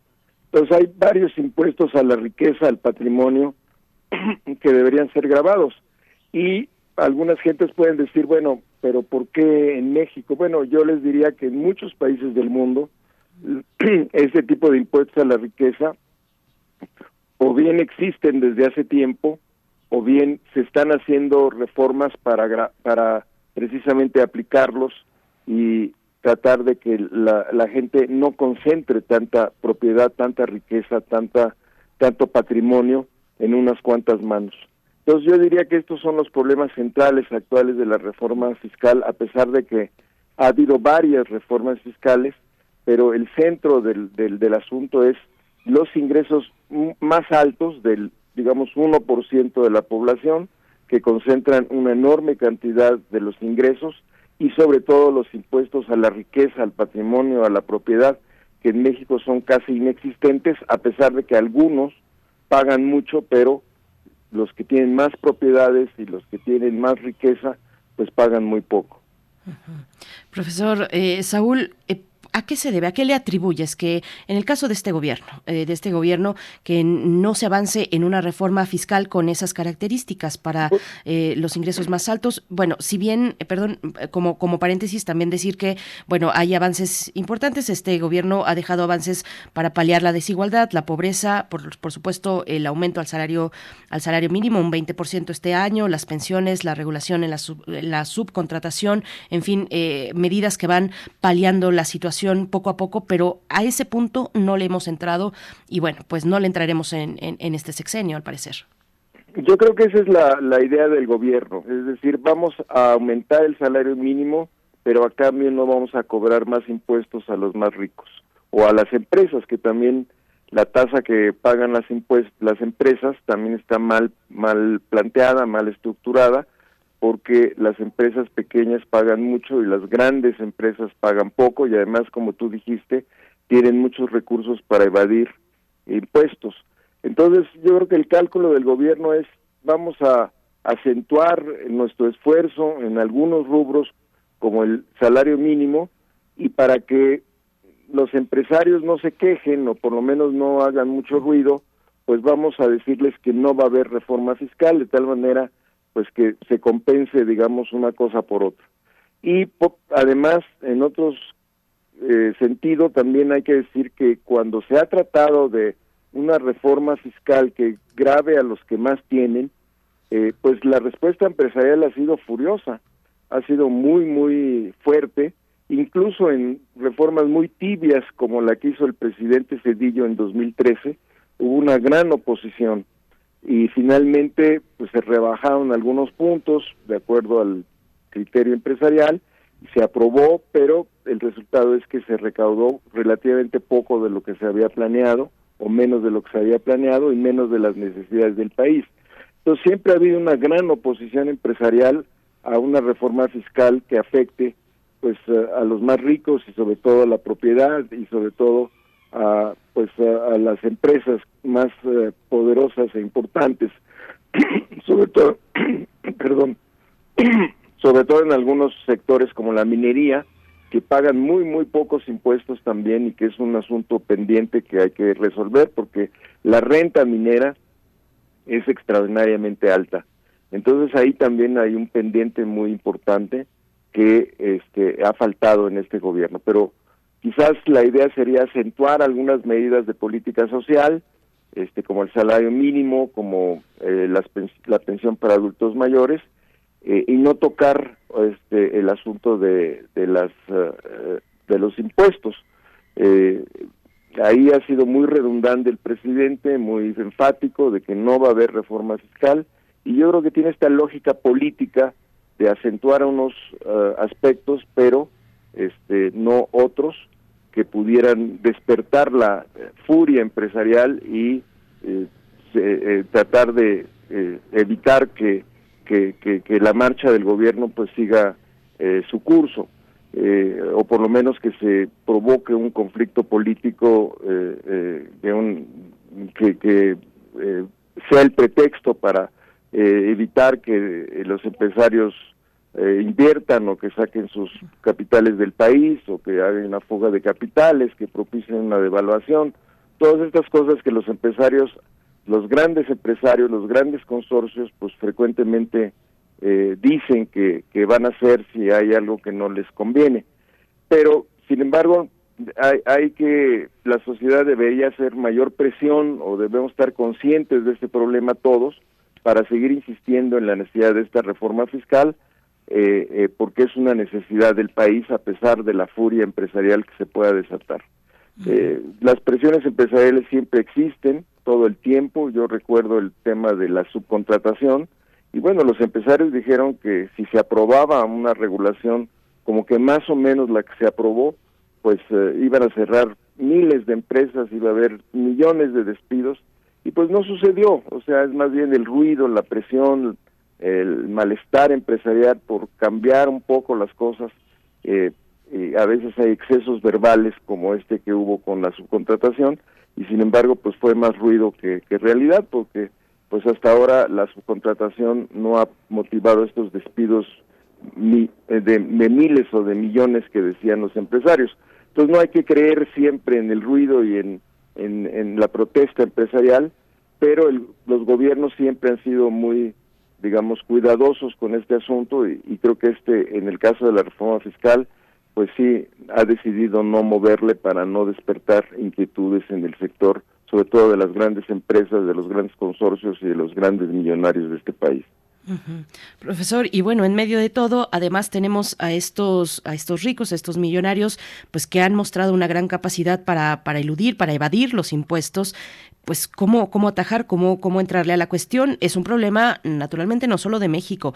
Eh, vemos ahí las eh, revelaciones de, investigaciones periodísticas sobre los paraísos fiscales, varias ya que se, que se van acumulando. Eh, ¿cómo, ¿Cómo ves esta cuestión?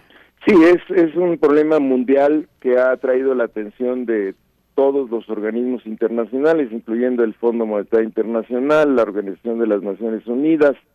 Todo mundo habla de que el problema de los paraísos fiscales es un verdadero cáncer que está corroyendo este las finanzas de todos los países del mundo y realmente es increíble que una vergüenza mundial que estos sigan existiendo de la manera tan impune como lo hacen porque pues eh, estos paraísos fiscales pequeños países que no producen prácticamente nada tienen oficinas eh, en donde los grandes fortunas pueden depositar su dinero para no pagar impuestos, para esconder sus recursos, para que no se sepa que los tienen eh, y para este, traficar distintos tipos de operaciones o para hacer distintos tipos de operaciones que pueden incluir tráfico de droga o tráfico de armas o tráfico de, de, muchas cosas.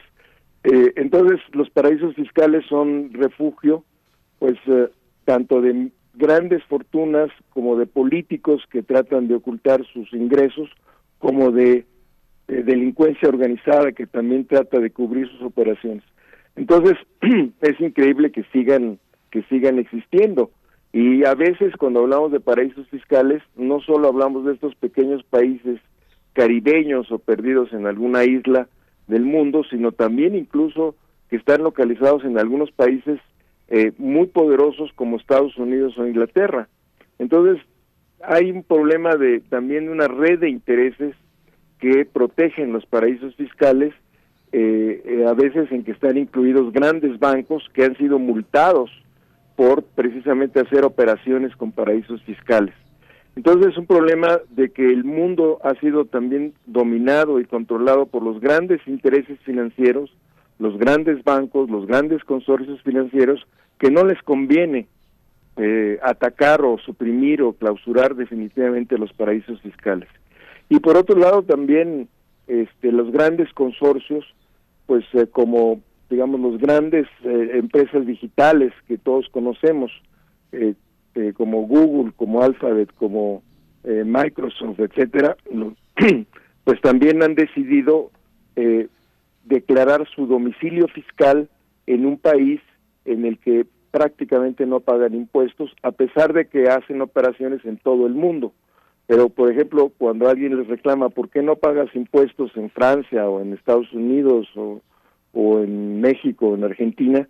Pues dicen, ¿por qué yo declaro mis impuestos en el país en el que tengo mi domicilio fiscal legal? Que en este caso, por ejemplo, en algunos casos es Irlanda. Entonces, ahí les cobran muy pocos impuestos y no pagan lo que deberían pagar en los países donde hacen sus operaciones eh, comerciales.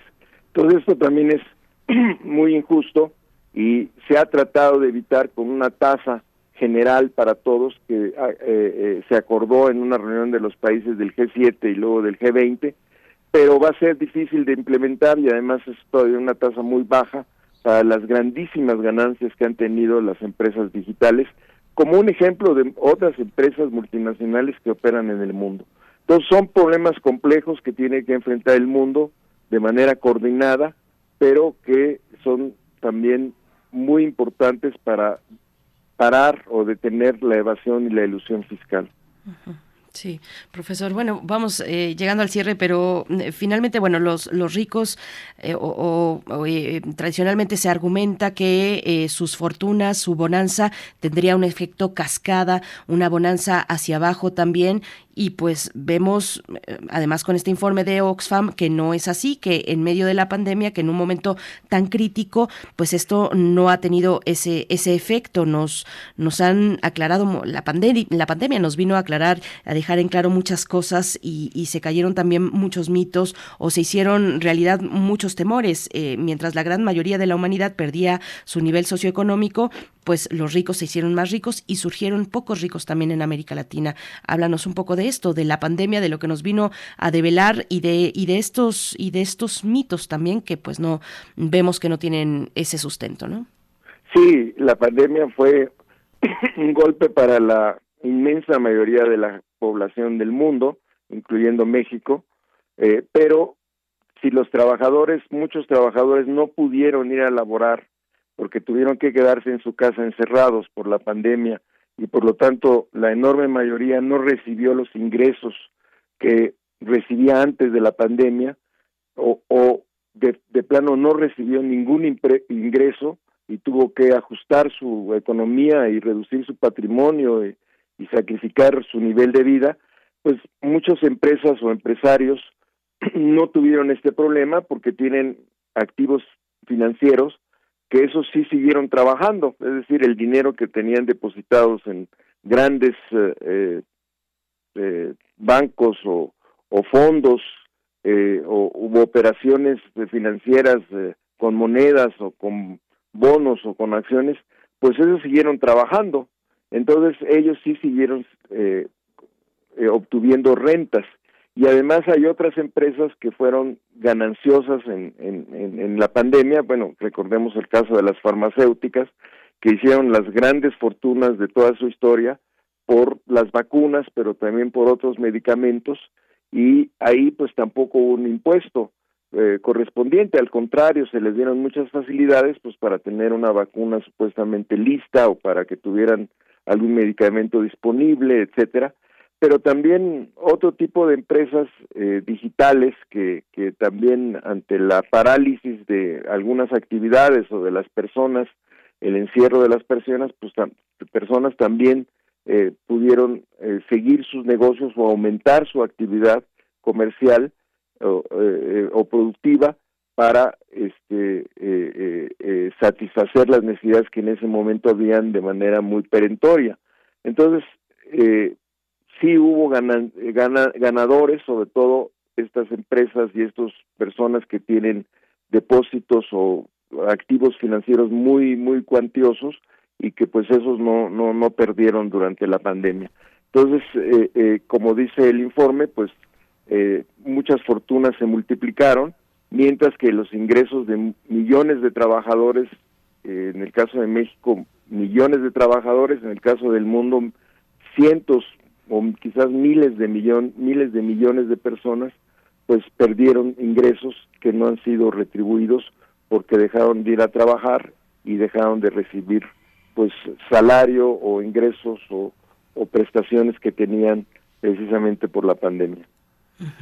Pues profesor, eh, para concluir, entonces, pues eh, tenemos eh, que ver que la desigualdad es una cuestión cuya respuesta es política y tendrá también naturalmente una importancia, una relevancia, hacer presión social para que esta voluntad política se ponga en marcha precisamente para el combate de la desigualdad. ¿Cómo lo ves? Sí, es, una, decisión política, aunque el problema de la desigualdad pues es estructural cómo está armada la economía, cómo está funcionando la economía y eh, cómo está diseñado el sistema mundial, dominado por grandes empresas multinacionales y por eh, lo que se ha llamado la financiarización de la economía, por grandes tendencias y estructuras financieras que se han desatado en las últimas décadas. Pero la decisión política para combatir este estado de cosas, pues sí es la que está faltando por parte de muchos gobiernos que se acomodan a la situación y no tratan de cambiarla, a pesar de que la sociedad muchas veces ha exigido que esta situación cambie porque pues las necesidades son muchas en materia de salud, de educación, de infraestructura y porque ven que los gobiernos muchas veces favorecen a los ricos en lugar de hacer algo por la gente más necesitada. Entonces esta presión social que cada vez es más fuerte, creo yo, sobre todo en algunos países, pues ha dado como resultado algún cambio político, ya vemos los nuevos gobiernos de izquierda en América Latina, y quizás esta presión social y estos nuevos gobiernos empiecen a cambiar las cosas, aunque sea a escala nacional, pero también contribuyan a escala latinoamericana y también a escala mundial a cambiar también las cosas que pues cada vez son más complicadas debido a estos crisis que hemos sufrido, la pandemia, la guerra, este y eh, otros problemas que han ido surgiendo en el, en el curso de, de estos últimos años que, que han motivado que la situación a veces sea más angustiosa para, para muchos trabajadores y muchas familias. Pues muchas gracias, como siempre, profesor Saúl Escobar Toledo. Eh, podemos leerte en saulescobar.blogspot.com y también en las entregas que realizas para el Sur Acapulco. Ahí hay algunos comentarios en redes sociales por si tienes oportunidad de acercarte a ellos. Gracias, como siempre, profesor. Y también, perdón, en, la revista digital Ideas, si quieres luego te doy la, dirección digital, este que es una revista este que, que se puede leer en cualquier parte del mundo pero que tiene contribuciones de muchos economistas y, estudiosos este, de, diversas partes del mundo, sobre todo de Asia y de, de América.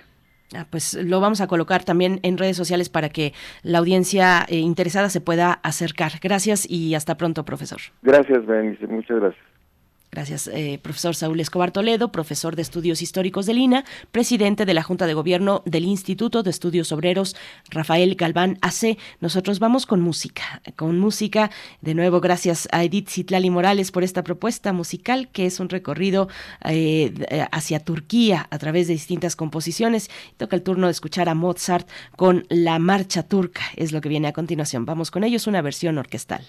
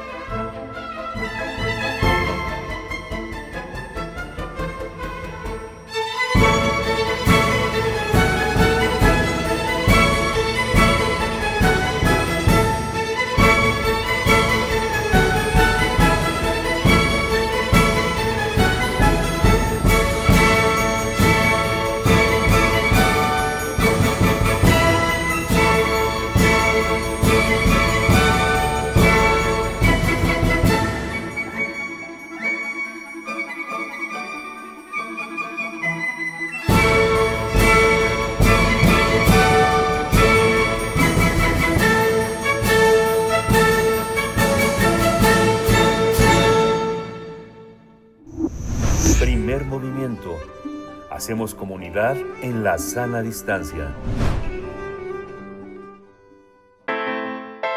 Nota Internacional. El conflicto palestino-israelí se agravó en los últimos días en una escalada de violencia que ha dejado muertos para ambas partes. Al menos 11 palestinos han muerto desde la irrupción violenta por parte de las tropas del ejército, agentes de inteligencia y policías, policías israelíes en el campo de refugiados de Jenin, foco de la resistencia armada palestina en Cisjordania ocupada. En esa ofensiva murieron 10 palestinos. Un día después, siete personas murieron frente a una sinagoga en Jerusalén. Este tras una ataque, este episodio tras un ataque palestino de un palestino, mientras que fueron lanzados cohetes desde la, la franja de Gaza hacia el territorio israelí. En respuesta, Israel realizó un bombardeo contra el enclave palestino. El sábado, un palestino hirió a dos israelíes en Jerusalén este, al este, y el domingo, fuerzas de seguridad israelíes mataron a un palestino en Cisjordania. La agencia oficial de noticias WAFA informó que en los primeros 29 días del año las fuerzas de seguridad de Tel Aviv ultimaron a 32 personas palestinas. Además, en 2022, recordemos, los colonos y los uniformados de la vecina nación mataron a 224 palestinos en los territorios ocupados, la mayoría de ellos en Cisjordania. Pues bueno, así el panorama con el que inicia este 2023 y vamos a tener un análisis sobre la situación en Medio Oriente tras las recientes tensiones entre Palestina e Israel. Nos acompaña Moisés Garduño, profesor de la Facultad de Ciencias Políticas y Sociales de la UNAM, especialista en estudios árabes e islámicos contemporáneos. Gracias, profesor Moisés Garduño, por estar esta mañana. Pues bueno, con un tema muy complicado, un panorama muy complicado que se levanta para este inicio de año en esa región. ¿Cómo estás? Buenos días, Berenice. Buenos días, Miguel Ángel. Y saludos a nuestra audiencia.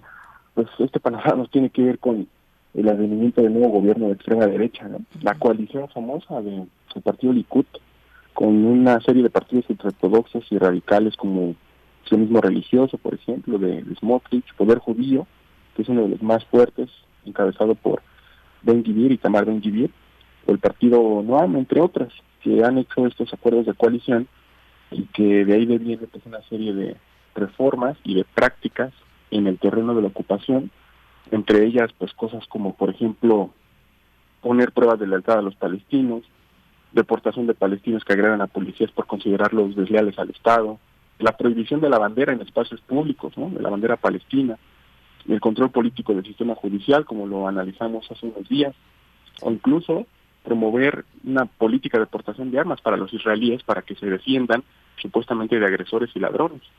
Ahora, la escalada de violencia en particular que tenemos ahora no se da en toda Cisjordania ni siquiera en Gaza, se da en una zona específica de Jenin, porque así como se ha radicalizado el gobierno de derecha y se han radicalizado estos partidos, también ha habido emergentes grupos armados palestinos que no se identifican ni con Hamas ni con Al-Fatah.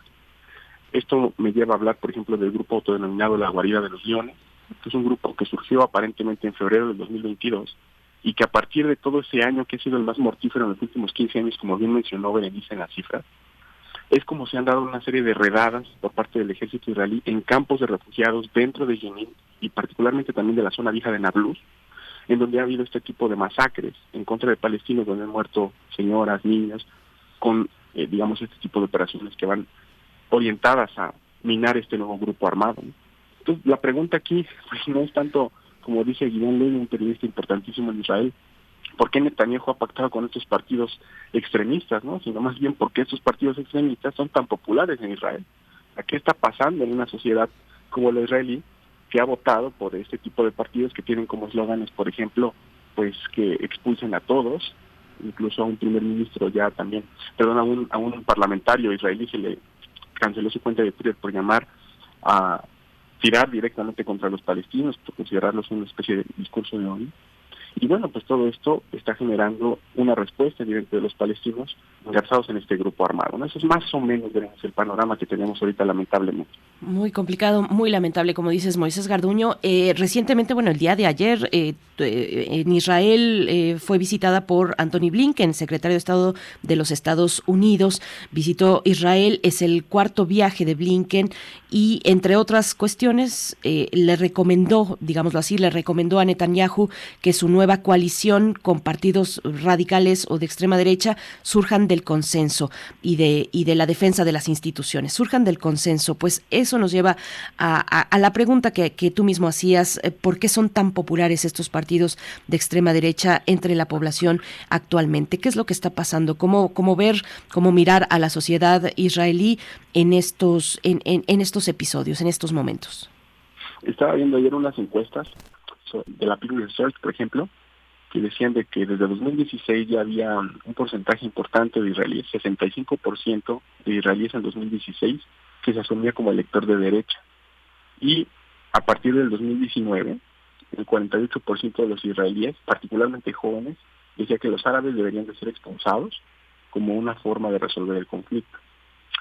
Ahora, Considerando estos datos y viendo el perfil político de los principales líderes ultraortodoxos que tiene ahora Netanyahu a su, a su lado, pues es prácticamente inconcebible como, por ejemplo, eh, Ben Gvir, que ahora es el ministro de Seguridad Nacional y que tiene a su cargo la policía fronteriza, como por ejemplo él es fanático de una persona que se llamó Baruch Gosten, que fue un israelí-estadounidense que fue conocido en 1994 por asesinar a sangre fría a 29 palestinos en Hebrón. O por ejemplo, como él, es decir, Ben Gvir, es totalmente discípulo de un polémico rabino que se llamó Ben eh, Mer que tiene un libro que se llama They Must Go, publicado en 1980. Y este libro y este rabino mantienen la tesis de que la única salida del conflicto no es la coexistencia, sino la expulsión de los palestinos. Y aquí hay que tener cuidado con los términos en hebreo, porque sí algunos interpretan la expulsión de los hebreos, de los palestinos, o en hebreo la aniquilación. es, algo muy interesante. O sea, la unión esta de europea de estudiantes judíos en Europa, todos los países europeos, ha catalogado a este personaje como fascista. Eh, y a lo largo de todos estos años, a pesar de que tiene algunas condenas por incitación al racismo, en realidad Estados Unidos no ha hecho absolutamente nada para detener este tipo de prácticas en el terreno, a pesar de haber coexistido con ellas durante todos estos años de manera informal a través de gobiernos como el mismo Netanyahu u otros incluso un poco más autodenominados centrados. En síntesis, lo que está pasando en Israel, que ciertamente está pasando en muchas otras partes del mundo, también en Europa, hay un advenimiento de la derecha, un fortalecimiento de estas prácticas ultranacionalistas en varias partes del mundo, pero la particularidad que tiene Israel y que Estados Unidos no puede negar y no puede frenar, ni con Blinken, ni con Biden, ni con Trump, menos con Trump, es que, a diferencia de la derecha en Europa, que tiene que ver con la crisis económica, con medidas populistas, con la existencia de líderes carismáticos que llaman un poco, puedes explicar la crisis económica a partir de las políticas liberales o de progresistas. El advenimiento de la derecha en Israel tiene que ver más con una cuestión de carácter discriminatorio, supremacista y también de orígenes sumamente racistas, como lo vemos aquí con estos líderes. Entonces, eh, Estados Unidos está realmente maniatado. Cada vez que hay un nuevo gobierno en Israel, es muy común que Estados Unidos atienda a los principales cabecillas de este nuevo gobierno, de esta nueva coalición. Ahora no ha sido la excepción, se ha enviado a Blinken y considero que va a ser muy difícil que haya una especie de, digamos, de contención, de calma o de equilibrio, considerando que Estados Unidos siempre, o más bien nunca se ha salido de la línea de apoyar lo que ellos llaman el legítimo derecho de Israel a defenderse. Yo considero que si Israel tiene derecho a defenderse, también Palestina lo tiene pero Estados Unidos ha sido claro en sus políticas, incluso dentro de organismos internacionales, de no lastimar esa alianza que tiene con Israel y menos en la coyuntura actual. Y el último elemento con respecto a esto de Blinken. Hoy creo que Estados Unidos está concentrado en otros asuntos que tiene mucho más prioridad en cosas como Ucrania, en mayor o menor medida lo que está pasando en Europa y la OTAN, y el conflicto palestino-israelí no está dentro de las principales prioridades del gobierno actual de Biden. Creo que Israel está leyendo muy bien esto y está considerando que a partir de este gobierno, justificando la extrema derecha que tiene ahora, puede iniciar una nueva etapa de la ocupación militar en Palestina que va relacionada con un margen más alto de violencia explícita, de inteligencia, simbólica y de muchas otras formas contra la sociedad civil palestina. Ay, eh, Moisés Garduño, y bueno, Anthony Blinken se limitó a mandar sus condolencias, a hacer un llamado a la desescalada, pero no mucho más. Eh, volviendo, volviendo a Jenin, eh, para tenerlo claro, ¿qué características tiene esa región? Ahí está, entiendo, entonces el campo de refugiados. Donde, cuéntanos un poco dónde se ubica este, este campo, qué significa la región de, de Jenin y qué características tienen estos grupos armados eh, palestinos que han, que han venido surgiendo. Cuéntanos un poco de qué está pasando en Jenin. Bueno, Jenin es una de las ciudades más, digamos, conocidas dentro de Cisjordania por la composición de campos de refugiados y de personas que históricamente han nutrido a las milicias particularmente seculares dentro de Palestina. Al-Fatah, la, digamos, carisma, el carisma de Yasser Arafat. Es una circunscripción no más allá de 50.000 habitantes, está al norte de Cisjordania y bueno, es prácticamente donde se han hospedado la gran mayoría de las personas que han perdido su hogar frente a demoliciones, frente a diferentes formas de expulsión que ha graduado la Corte de Justicia israelí. En Yenin, históricamente se han graduado grupos como, por ejemplo, algunas facciones de Al-Fatah, de las brigadas Al-Qassam, y lo que está pasando ahorita es que la composición demográfica de esta ciudad pues está dando, está dando pie a que hablemos de una nueva generación de jóvenes que se considera como la generación del sacrificio. Tiene más o menos la misma edad que las personas jóvenes palestinas que vimos en los conflictos de Sheikh Jarrah, ¿se acuerdan cuando analizamos ese asunto en la demolición de Jerusalén, cuando hubo problemas en el complejo de la mezquita de Al-Aqsa, eran estas personas jóvenes que eran eh, detenidas por las fuerzas israelíes y cuando eran detenidas sonreían para ser fotografiadas en esos, en esos instantes. El símil de estos jóvenes que viven en Jerusalén, que viven en condiciones, pues no mejor, pero digamos un poco económicamente más acomodadas, que pueden trabajar, que pueden, eh, incluso algunos son ciudadanos, árabes, palestinos, que viven dentro de Israel con permiso y con ciudadanía. El símil de esta generación que vive en Yemen vive en condiciones mucho más precarias, pero tienen la misma edad. También atacan a las fuerzas israelíes, pero no con actos simbólicos o de protesta como el Sheikh Jarrah, sino a través del uso abierto de la fuerza, es decir, estrategias directas de guerra de guerrillas. Y la diferencia con respecto a otros grupos como Hamas o como Al-Fatah es que no consideran una línea partidista particular, es decir, tienen la convicción de, digamos, liberar Palestina, pero también están hartos del colaboracionismo que ha tenido Al-Fatah y Hamas con el gobierno de ocupación israelí. Una de las características principales de este grupo, de las, las la guarida de los leones, es eh, que ellos, por ejemplo, se manejan en grupos, no hacen actos propagandísticos por internet como otros, tienen mm, una, una especie de inicio irregular porque ellos crecieron defendiendo las ciudades de las redadas de las fuerzas de defensa israelíes. Ellos surgieron de manera informal y poco a poco se fueron, digamos, formalizando en grupo y posteriormente salieron al aire. Estos datos que Berenice presentó sobre los más de 200, digamos, palestinos que fueron asesinados a lo largo de 2015, em, tiene que ver con este, con este objetivo que tiene Israel de ir por este grupo y a través de estas acciones pues ha tenido daños colaterales tremendos, lo cual ha nutrido paradójicamente al grupo al hacerle ver a la sociedad pues que estos jóvenes realmente son el futuro de la lucha armada palestina. A ver, la lucha armada palestina no nada más es una cuestión que se reduce a yihad islámico jamás. Ellos tienen su cuota de poder, tienen incluso el gobierno en Gaza, particularmente Hamas, y reciben dinero del extranjero, de Qatar, de Irán, sobre todo de Irán en términos armados y de Qatar en términos sociales. Y ahora el desgaste de estos grupos pues ha nutrido a esta nueva generación que son jóvenes de 14, 18 años, que se consideran así. Es un elemento muy interesante porque así como lo mencioné hace un momento, la radicalización del gobierno de Israel también ha llevado a una radicalización de la resistencia.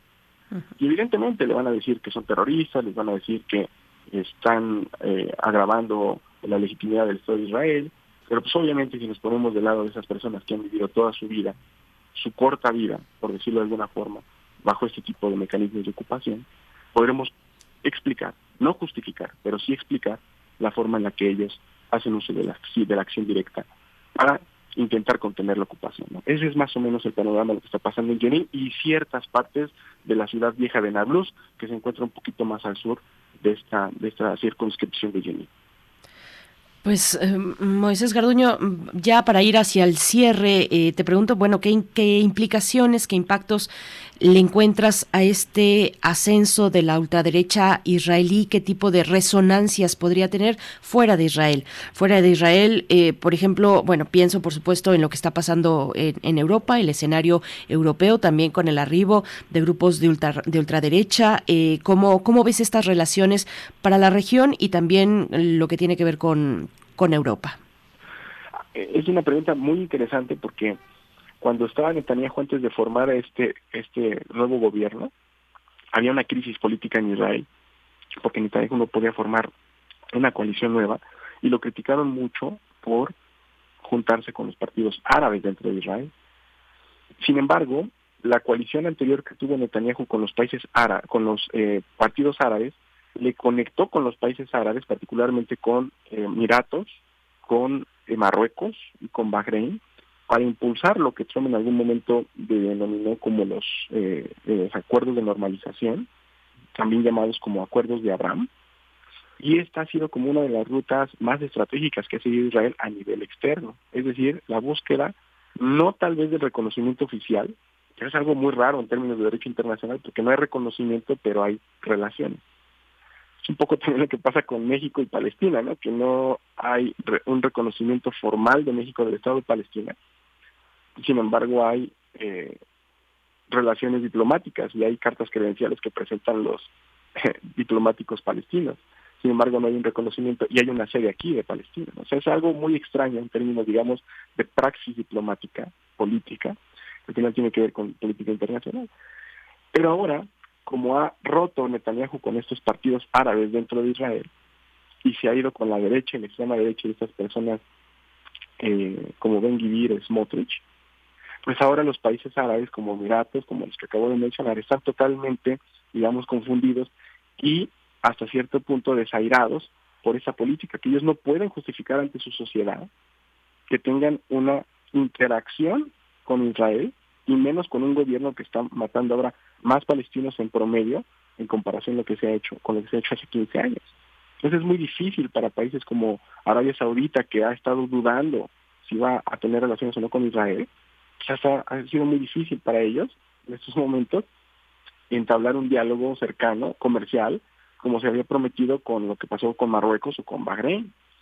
Y esto pone en serio, en serio problema la política exterior israelí para alcanzar uno de los objetivos que han sido un sueño para Israel todo este tiempo, desde 1948, que ha sido el reconocimiento regional e internacional.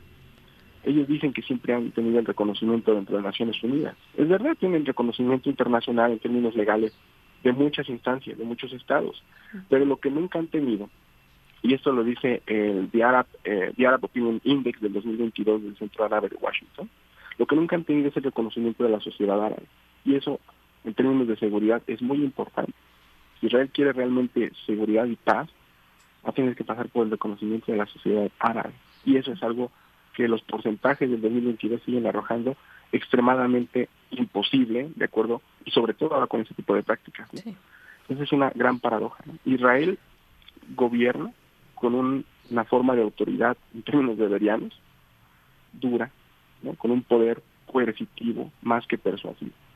Y cuando un gobierno tiene a su cargo la administración de un territorio con base en el poder coercitivo, es cuando entonces uno comienza a ver el final de ese régimen. No, es un final de cinco minutos, de diez minutos, pueden pasar años, como dice Jean Papé, pero el poder coercitivo siempre es más caro que el poder persuasivo. si en algún momento Israel quiso decirle a la gente que era la democracia más importante del Medio Oriente, la única democracia del Medio Oriente, un país que era el modelo para toda la región frente a la serie de autoritarismos, de islamismos radicales, de militarismos, etcétera. Eso con este gobierno en particular también se está esfumando y es más fácil decirle a la gente que ahora Israel ha sacado el rostro del racismo en su más pura expresión, que es este tipo de leyes que están graduando, estas prácticas que están ejecutando, no solamente contra los palestinos, sino contra una buena parte de la sociedad israelí, que es la que se está manifestando en las calles en contra de este gobierno, pues prácticamente discriminador y apartheid. Eso es básicamente lo que está en tela de juicio con esto, a, nivel interno y a nivel externo, este pues muchas gracias, Moisés Garduño. Eh, se nos viene el tiempo encima. Ojalá pronto podamos también acercarnos a lo que ocurre en Irán, las tensiones con Estados Unidos. Por el momento se nos acabó el, tiempo. Nos quedamos con esto, con este análisis muy valioso, muy interesante. Y bueno, vaya que abre, abre complicado este 2023 para la región. Te mandamos un abrazo, te deseamos lo mejor y nos encontramos pronto. Gracias, Moisés Garduño. Nos vamos ya directamente al corte. Gracias, Radio Nicolaita. Nos encontramos mañana miércoles con ustedes de 8 a 9. Permanecemos aquí en primer movimiento. Vamos al corte y volvemos. Encuentra la música de primer movimiento día a día en el Spotify de Radio UNAM y agréganos a tus favoritos.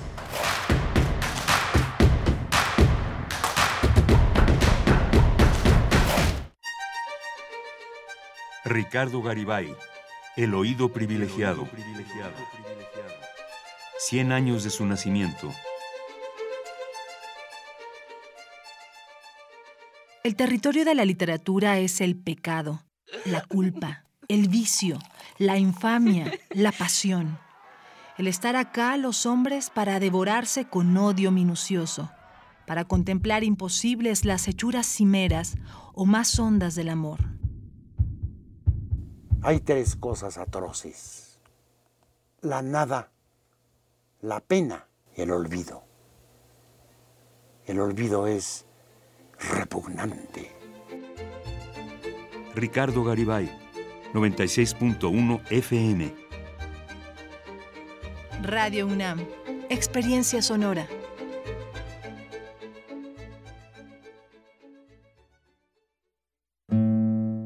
Joven provinciana dueña de una pequeña mercería descubre que alguien ha pisoteado deliberadamente las petunias que rodeaban su establecimiento. Sorpresivamente, un muchacho se presenta y le confiesa que cometió esa falta por el bien de ella. Nada que sea grande o importante puede traspasar nunca una doble fila de petunias. Por eso vive usted sola con su canario y está empezando a detestarlo. Detestar a mi canario.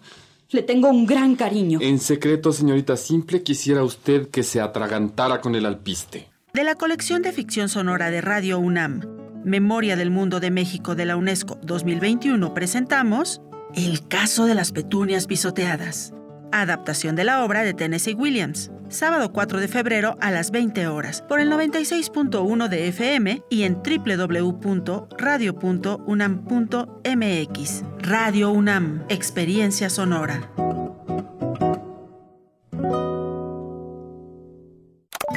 Hola. Hola, Julie.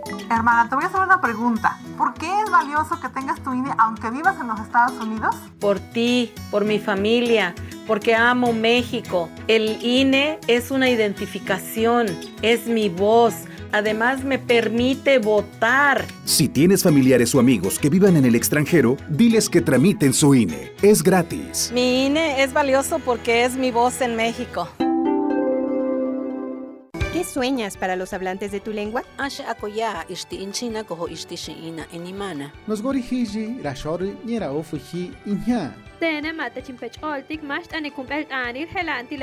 ¿Y tú qué estás haciendo en este Decenio Internacional de las Lenguas Indígenas?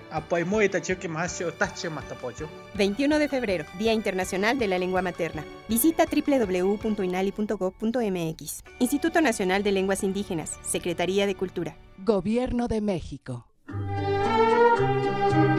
Compartimos música para inspirar un recuerdo.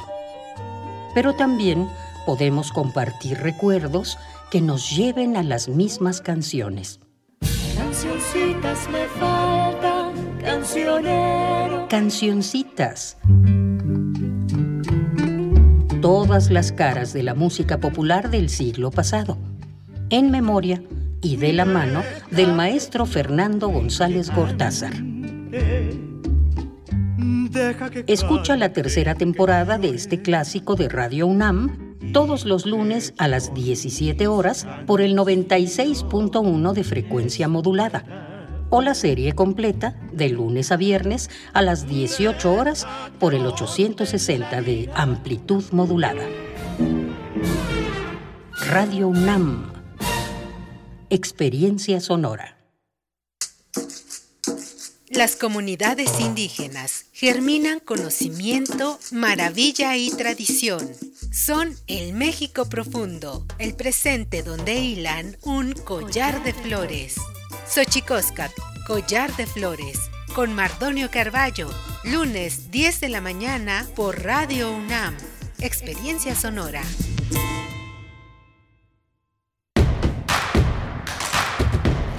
Queremos escucharte.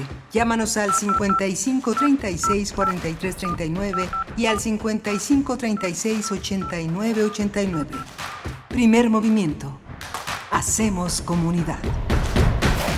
9 de la mañana con cuatro minutos. Buenos días, bienvenidos, bienvenidas. Estamos de vuelta aquí en primer movimiento para hacer comunidad. Les saluda Berenice Camacho en los micrófonos, Rodrigo Aguilar en la producción ejecutiva, Violeta Berber está en la asistencia de producción, Jesús Silva, el señor Jesús Silva en los controles en la operación técnica de la consola y Tamara Quirós en redes sociales, donde nos están llegando pues sus comentarios con respecto a la situación, esto que acabamos de conversar con Moisés Garduño, eh, la situación árabe-israelí, la masacre reciente de palestinos en la región de, bueno, en la ciudad de Jenin, en este campo de refugiados. Muy interesante lo que nos comentaba Moisés Garduño nos dice por acá, refrancito, dice, muy importantes reflexiones del doctor Garduño, relación a la charla anterior, sigue siendo inconcebible que en un mundo interconectado, donde supuestamente los derechos humanos son primordiales, todo el planeta parece omiso al abuso constante de Israel.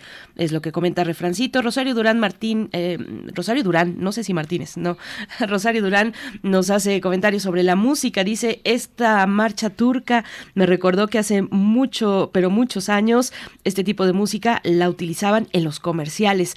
Como siempre, excelente la selección de Lali, ¿sí? ¿En qué comerciales? Cuéntenos, ¿ustedes se acuerdan de aquellos momentos donde se utilizaba, eh, pues eso, la música clásica, la música de concierto para eh, comerciales en la televisión, en la radio? Bueno, cuéntenos un poco de esos, de esos recuerdos también. Por acá está Esther Chivis, dice, hola amigos, buen día, ¿qué tal les va? Espero que súper. Pues sí, nos va muy bien Esther Chivis ya llegando a los últimos, a las últimas horas de este mes de enero, de este primer mes.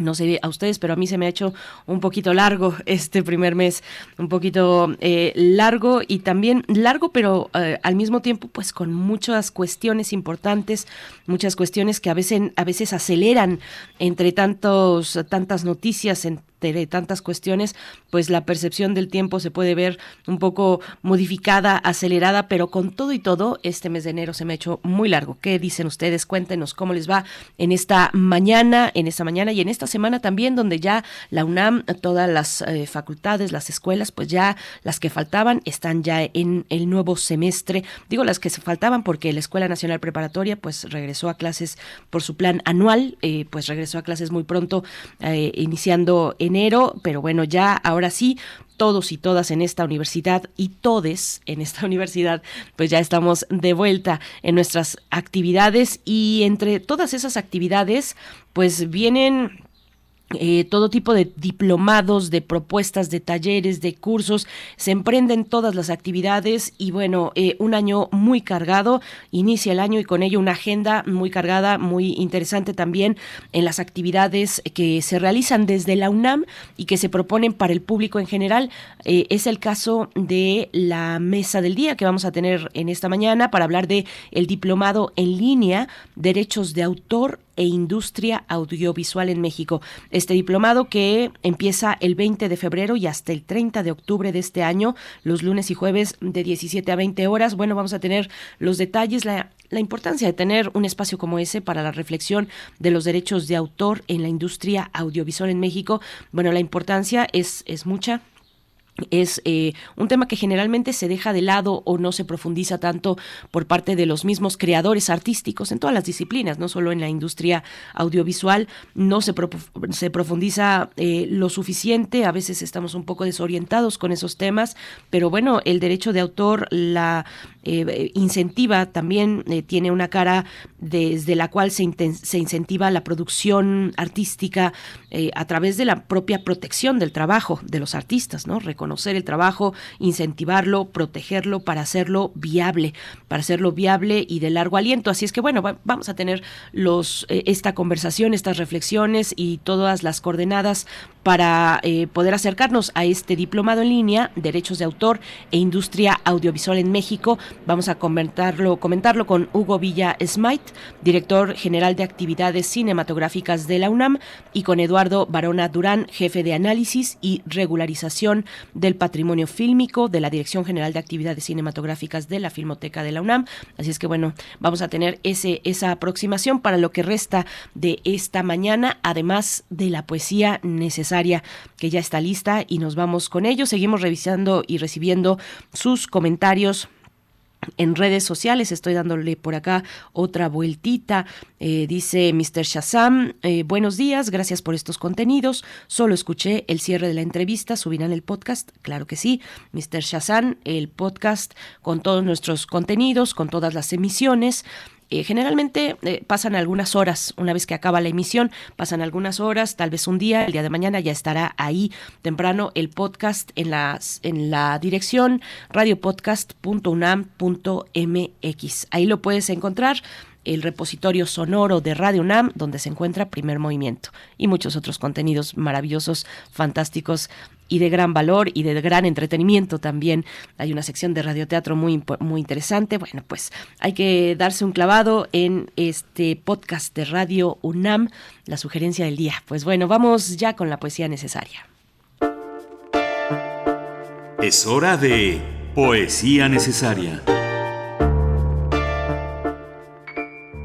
La poesía necesaria, necesaria. Y bueno, entre los grandes personajes del siglo pasado hay los que además de escribir también legaron instituciones eh, como, como es el caso, bueno, ya veremos qué instituciones, pero bueno, era un momento en el que ya se asomaba el México moderno y hay distintos personajes pues eh, emprendieron mm, eh, un trabajo importante de, de, generación de instituciones culturales. Es el caso del Colegio Nacional y es el caso de Enrique González Martínez, uno de sus cofundadores. Bueno, era, eran aquellos los tiempos del Ateneo de la Juventud.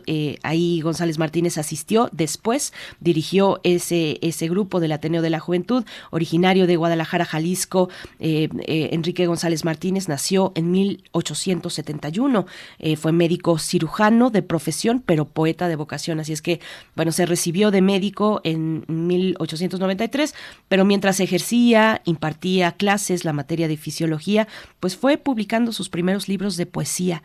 Ya para el cuarto libro, pues decidió dedicarse de lleno a las letras. Y bueno, se estableció en Ciudad de México, tiempo después dirige, ya estando en Ciudad de México, es cuando dirige el Ateneo de la Juventud, fue editorialista también para el diario El Imparcial y bueno, una serie de participaciones editoriales también muy importantes, eh, eh, participaciones en revistas y demás. Y bueno, ya llegada la década de los años 40 es cuando ingresa como miembro numerario al Seminario de Cultura Mexicana y es por esos años también que eh, pues se hace uno de los miembros fundadores del Colegio Nacional y vamos a escuchar su poesía. Vamos a escuchar su poesía y esta vez la escucharemos en voz de Hugo Gutiérrez Vega. Hugo Gutiérrez Vega y la dirección, la dirección de Eduardo Ruiz Aviñón.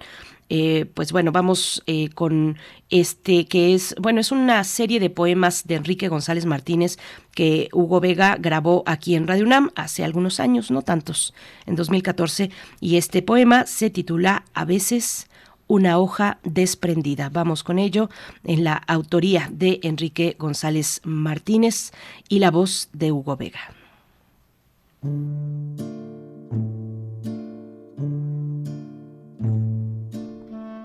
a veces una hoja desprendida.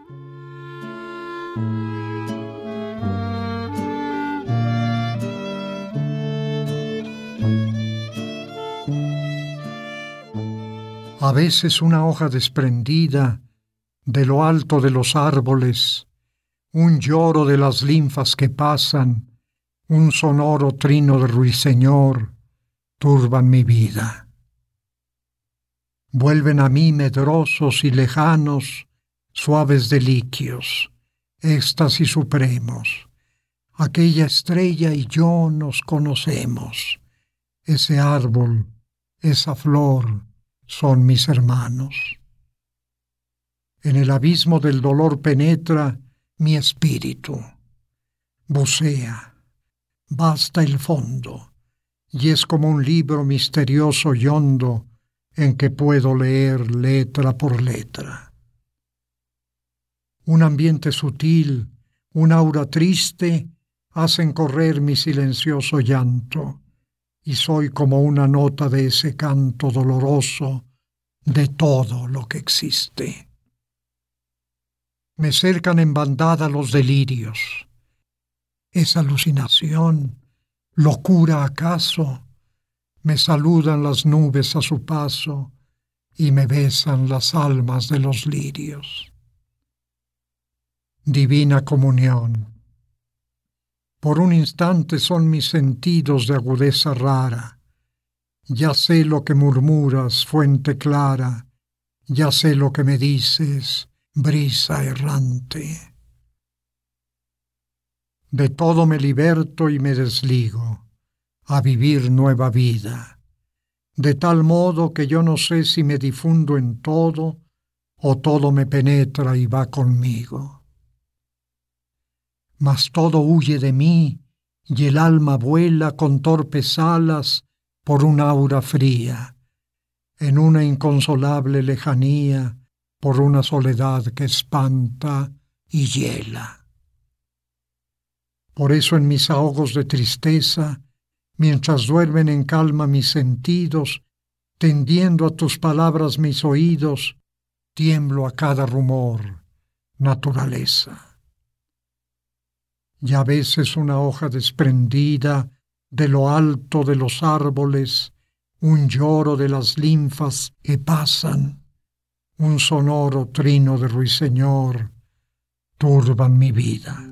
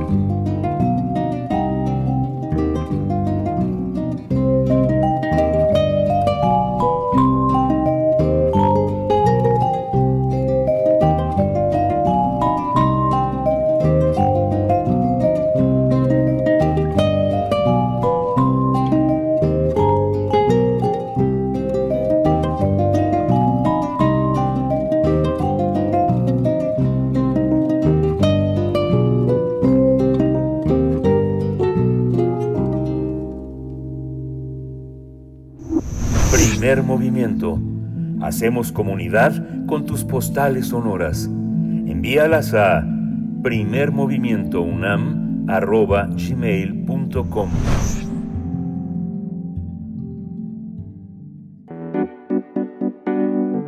La mesa del día. Con el objetivo de enfrentar la vulneración constante de la propiedad intelectual y los derechos de autor debido a una falta de adiestramiento y capacitación del gremio de producción audiovisual, la Filmoteca de la UNAM organiza, en colaboración con la Facultad de Derecho, el diplomado titulado derechos de autor e industria audiovisual en México. Se trata del primer diplomado con validez curricular académica por parte de la Unidad Académica de Cultura UNAM, cuya finalidad es capacitar y fortalecer las aptitudes de los asistentes para que puedan consolidar conocimientos relacionados con el derecho, los derechos de autor y su relación también con la industria audiovisual. Este diplomado tiene como antecedente las dos primeras ediciones del curso eh, en línea Tribunal Modelo sobre Derecho de Autor, Cine y Audiovisual que se llevó a cabo en 2021. El diplomado eh, se realizará en línea de febrero a octubre de este año 2023 y está conformado por seis módulos teórico-prácticos y con una duración total de 123 horas. Bueno, vamos a tener una conversación esta mañana sobre este diplomado en línea con validez curricular y bueno, pues por supuesto el tema de fondo, los derechos de autor, la industria audiovisual en México. Nos acompañan dos invitados, Hugo Villesmait, director general de actividades cinematográficas de la UNAM. Bienvenido una vez más a Primer Movimiento, qué gusto saludarte. Buenos días, ¿cómo estás? ¿Qué, qué tal? ¿Cómo están?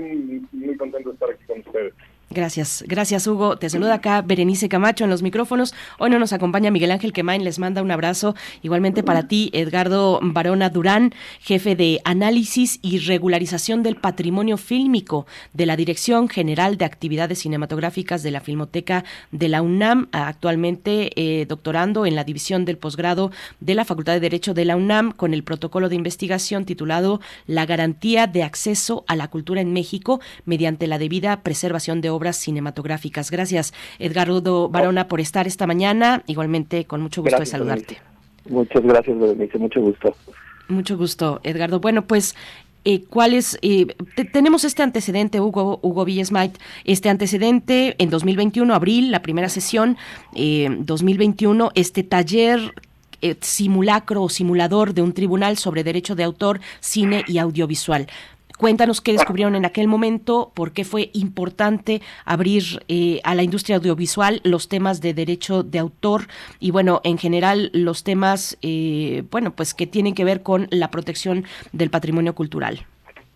Eh, así es, fue muy, muy eh, enriquecedor este primer, eh, este primer tribunal modelo que lanzamos hace un par de años. Aprovechamos un poco que la pandemia nos había eh, eh, vuelto sobre nosotros mismos y revisamos en donde había una necesidad de formación.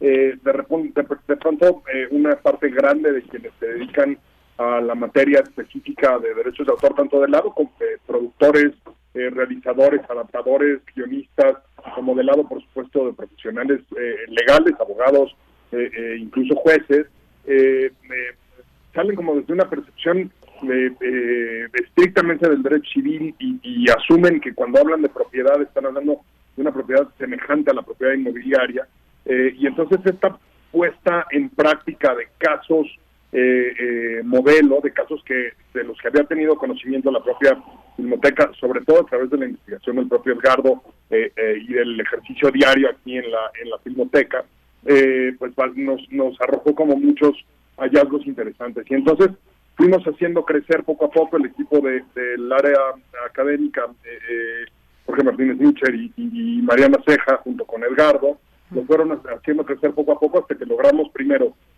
que se integre un diplomado eh, de larga duración con la cantidad de horas eh, de, de aula y de prácticas que se necesita para tener eh, valor curricular, que eso nos resultaba muy importante. Es un, es un taller que es un, perdón, es un diplomado que tiene seis módulos. Eh, y segundo, darle una eh, una mirada que siga manteniendo lo cercano de lo práctico. Eh, además, por supuesto, de algunas de las eh, sesiones que serán impartidas por expertos del lado legal, abogados, eh, abogadas y, investigadoras que se dedican a la materia de propiedad intelectual y, y específicamente al derecho de autor en la industria audiovisual. Eh, de ahí la, lo importante de la colaboración con la Facultad de Derecho, sin duda, que ellos eh, aportan una, una cantidad de conocimiento ahí, pues eso, la- la- el conocimiento de referencia, por supuesto, de la universidad. Eh, también tendremos participaciones de las eh, personas e instituciones con las que, eh, como dicen, eh, donde las donde las llantas tocan con el pavimento, ¿no? Con distribuidores mexicanos que se encargan tanto de cine internacional como de cine mexicano, con exhibidores, con las instituciones públicas que nos van a acompañar también para contarnos un poco este cómo se hace y por qué se hace el fomento desde la desde la desde la cosa pública para para la industria de producción de cine y audiovisual eh, y con incluso con festivales de cine, ¿no? Que, que de repente operan 200, 250 películas al año entre eh, las que proyectan y las que llevan para algún tipo de taller y ahí pues hay evidentemente toda esta melee de, de, derechos eh, conflictuantes que tienen que ponerse alineados y que tienen su proceso, su forma de tejerse desde la práctica también. Entonces, eso creo que lo, lo va a ser muy valioso porque eh, podrán servir para que justo crucen las aceras, ¿no?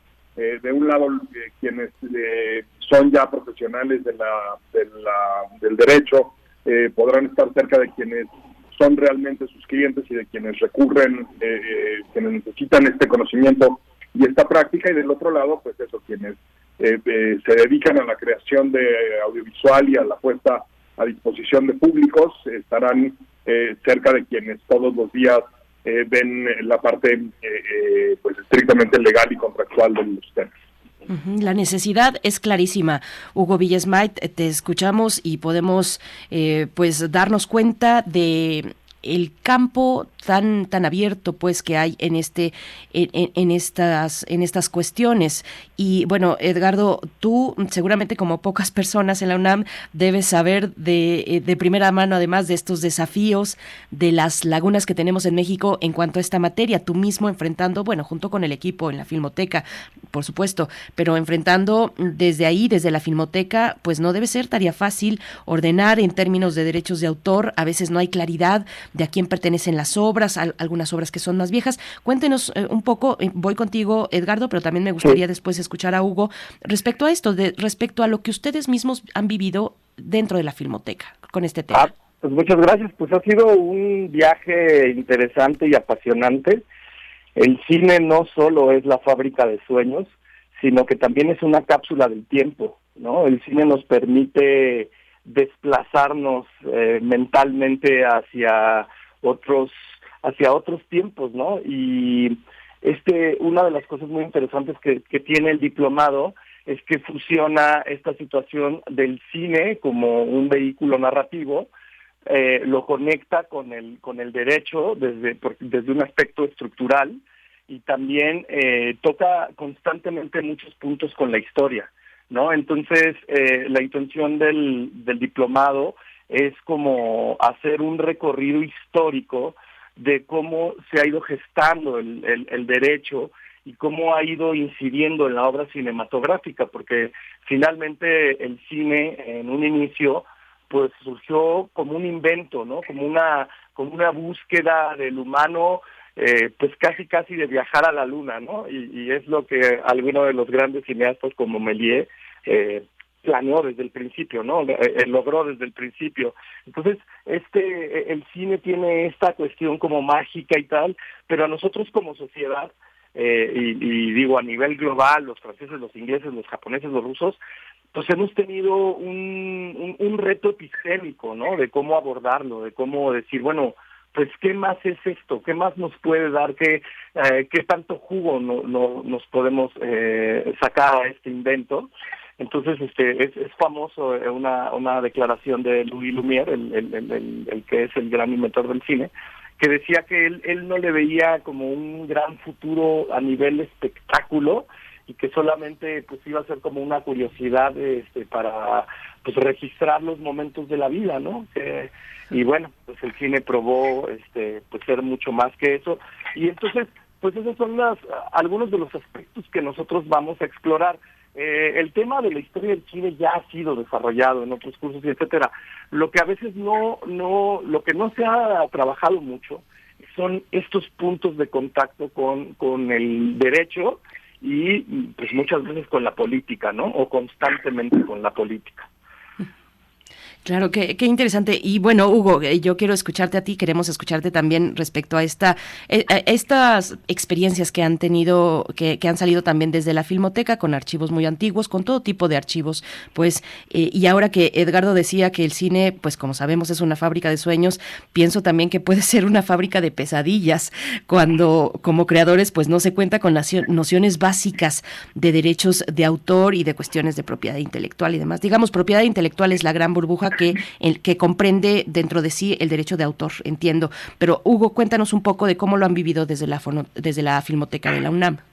Así es, el, el, como muy bien decía Edgardo, el cine no solamente es como el, la forma de creación artística que es capaz de reunir en sí misma a todas las demás. Esto es, hay obra eh, pictórica, escultórica, adaptación de, de, novela pura y dura, que se convierte después en adaptación de guion para la obra cinematográfica. Este, y entonces tiene como todas estas aristas ahí colgadas, pero además las tiene en, en un proceso en el que eh, paralelamente el derecho de autor se estaba formando como lo entendemos.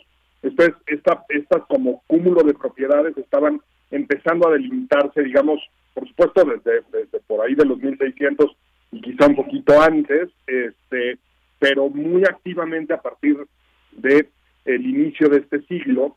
Y entonces el cine crece, se expande, se convierte en un negocio inmenso, en un negocio además global eh, que se acerca, eh, que al mismo tiempo eh, sucede mientras se está desarrollando como esta como esta estructura en la que se en la que se colocan los derechos. Entonces hay una cantidad de casos y, te lo digo porque eso es lo que tenemos aquí en, en, en la Filmoteca tenemos 50 mil títulos.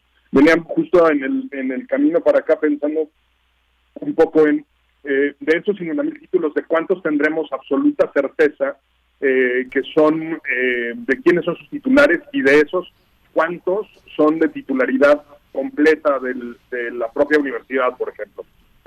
si te digo que son de esos 50 mil, unos 500, quizá estoy exagerando, me explico, el, el, número puede que sea mucho más bajo, y eso significa que aquí hay una cantidad considerable de títulos que eh, o son de otros titulares que están en este momento con la certeza de ser sus dueños este, y de que están muy bien custodiados aquí, están pudiendo eh, ofrecérselos a quienes los programan, este, a las grandes plataformas que, son muy voraces en términos de que de la cantidad de, horas que ponen de, películas eh, disponibles para sus ah, abonados, pero también hay algunos, una buena cantidad que sin que tengamos la certeza absoluta que están en el dominio público, o más bien estemos seguros que no caen en el régimen de dominio público.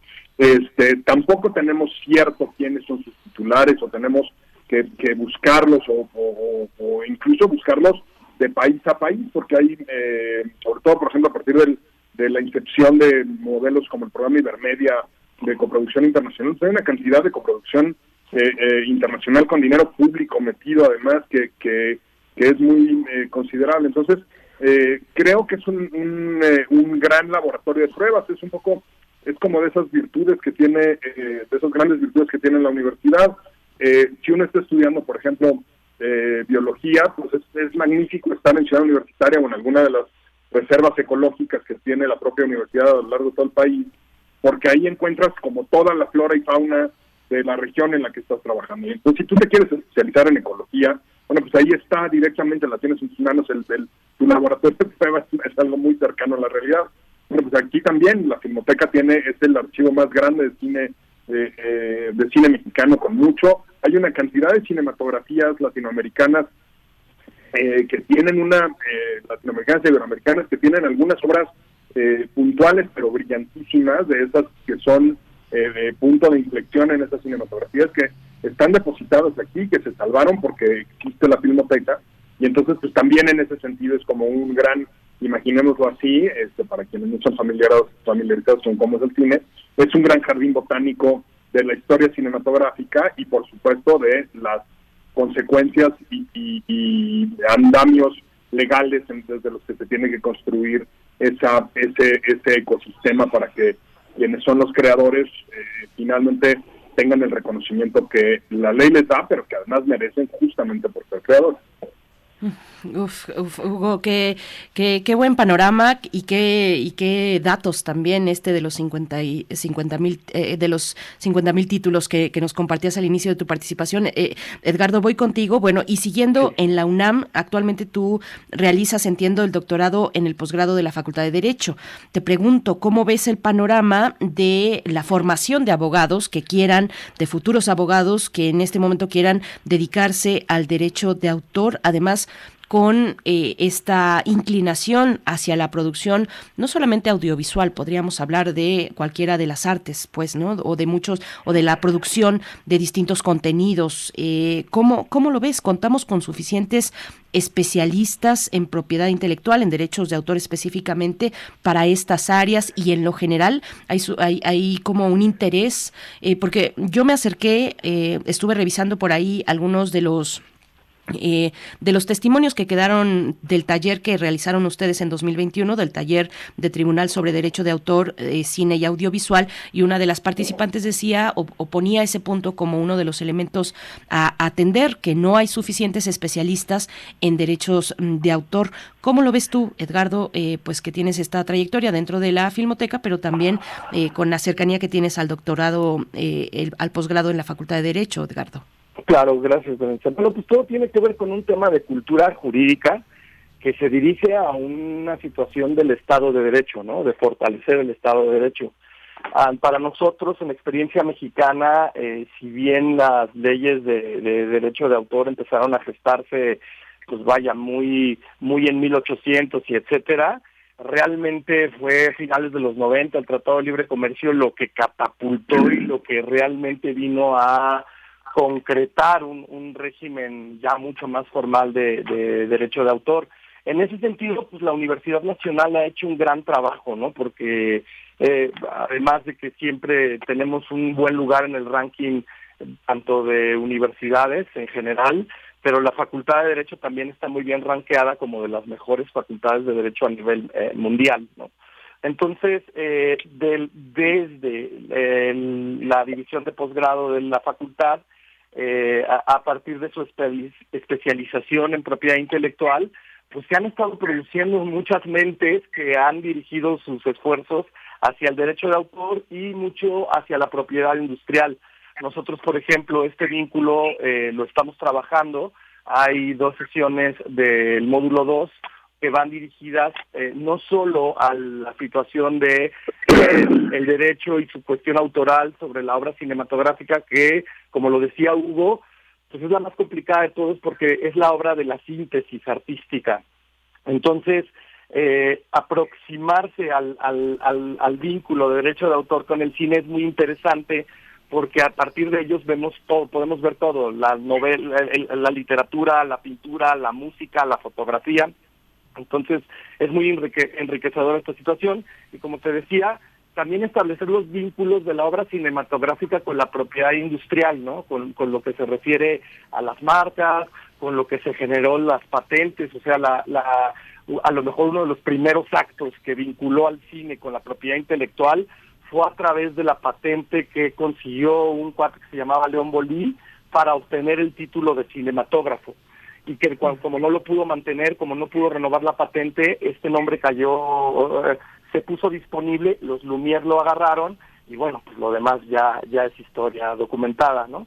Y eh, por otro lado, también eh, muchas formalidades que a veces te, es conveniente tener, ¿no? nosotros nos, nos enfrentamos frecuentemente al tema del artista, ¿no? El artista pues eh, su camino, su formación fue para crear obras, ¿no? Para bajar el mensaje de las musas.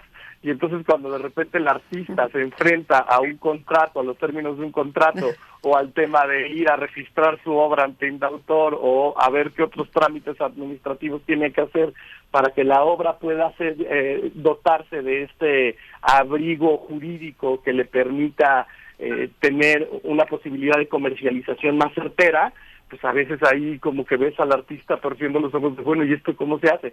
Entonces, como que la intención es eh, generar un poco de transparencia en esto, ¿no? Decir, bueno, eh, estos son caminos que debes de recorrer en tu obra, que bueno que la creas, que bueno todo esto, pero eh, finalmente también una vez creada la obra tiene otra vida, ¿no? Tiene un camino de distribución que puede llegar a una pantalla cinematográfica o a la sala de, de muchas casas, ¿no? Entonces, eh, por eso estamos haciendo el esfuerzo de poder abrir un poquito las entrañas del mago de Oz y que los realizadores y la gente que se dedica al derecho pueda establecer estos vínculos y ver un poquito más de qué va la industria cinematográfica, ¿no? Claro, Edgardo, yo creo que las musas son las primeras en correr hacia el, hacia el lado contrario cuando se empiezan a tocar estos temas y las primeras en torcer los ojos.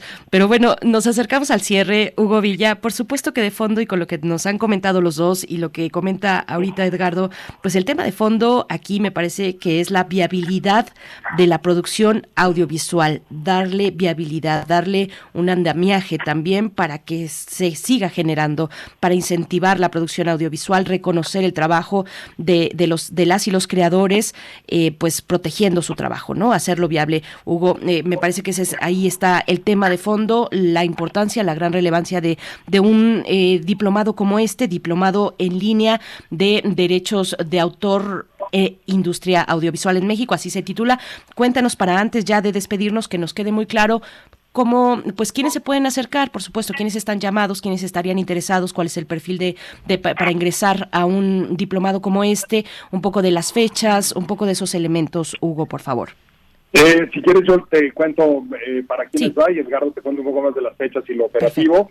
Eh, la idea es eh, quienes estén en los últimos semestres de la licenciatura en Derecho, en eh, por ahí en Contabilidad, en Administración, y quieran dedicarse a la industria audiovisual, quieran justo usar ese conocimiento para la industria audiovisual o quienes estén eh, cursando ya un, posgrado que vaya encaminado a eso. Y del otro lado, a quienes se dedican a la producción de manera avanzada, pues eh, eh, por supuesto a la producción de campo, sin duda, pero eh, más bien a la, a la, producción desde la concepción, búsqueda de financiamiento y después administración de librerías de derechos, como al productor avanzado que quiere todavía mejorar sus conocimientos y ampliarlos. Y por supuesto pues eso habrá algunas eh, eh, excepciones de estas reglas que tienen que ver con eso gente que se dedica a eh, festivales de cine y que quieren aprender un poco más de cómo se gestionan los derechos. Por ahí hemos tenido solicitudes de un par de actrices que, que, les interesa mucho y que quieren conocer también cómo se representan sus derechos. Entonces bueno pues está más o menos ahí. Tiene un pequeño filtro de entrada, porque hay que eh, mandar, eh, por supuesto, algo de documentación y una eh, exposición de motivos, pero bueno, ya eso se nos cuenta más bien Edgardo. Muchísimas gracias. Gracias a ti, Hugo. Cuéntanos, Edgardo, un minutito tenemos para que nos des las bueno, coordenadas. Pues, proporcionarle a la audiencia nada más datos este, generales. Eh, arrancamos el 20 de febrero, vamos a ir hasta el 30 de octubre, dividido en seis módulos que van a tener un espacio entre uno y otro. Eh, les dejo los datos de quién les puede dar más información al respecto, la licenciada Mariana Ceja, que es nuestra jefa del Departamento de Vinculación, al teléfono 55 56 22 93 75 o, y a su correo mariana.ceja arroba unam.mx. También en la página de Filmoteca UNAM pueden acceder a filmoteca.unam.mx, puede acceder la audiencia a conocer el temario completo, y también a obtener una grata experiencia porque tenemos una sesión muy una sección muy rica que se llama cine en línea y pues eso es uno de los grandes esfuerzos que ha hecho la Filmoteca por y la universidad por fomentar el acceso a la cultura y el patrimonio cultural cinematográfico y audiovisual, pues para que puedan disfrutar de, de grandes obras que, que la universidad ha podido rescatar y poner al alcance de la audiencia. Pues maravilloso, mucho éxito, muchas gracias. Saludos, por cierto, a, a, Mariana Ceja, que también por acá la queremos mucho, siempre nos da unas propuestas eh, interesantísimas. Y bueno, muchas gracias, Hugo Villesmay, director general de actividades cinematográficas de la UNAM, por estar esta mañana. Muchas gracias. Gracias. Hasta Gracias, hasta pronto. Edgardo Barona Durán, jefe de análisis y regularización del patrimonio fílmico, también en la Dirección General de Actividades Cinematográficas de la Filmoteca de la UNAM. Nosotros vamos a hacer una pausa, vamos a hacer una pequeña pausa, vamos a escuchar em, precisamente con lo que nos vamos a despedir esta mañana. Se trata de Venenos, Envenenados y Envenenadores de la revista Como ves, es una serie titulada así, así es que bueno, los dejamos con ello para que pues vayamos adentrándonos en este, en este martes, cierre de enero, final de enero ya por fin llegó y bueno, con esto mm, les dejamos para que puedan disfrutarlo. Eh, Berenice Camacho en nombre de todo el equipo les saluda y se despide también. Esto fue Primer Movimiento, El Mundo desde la Universidad. Quédense, quédense con estos venenos.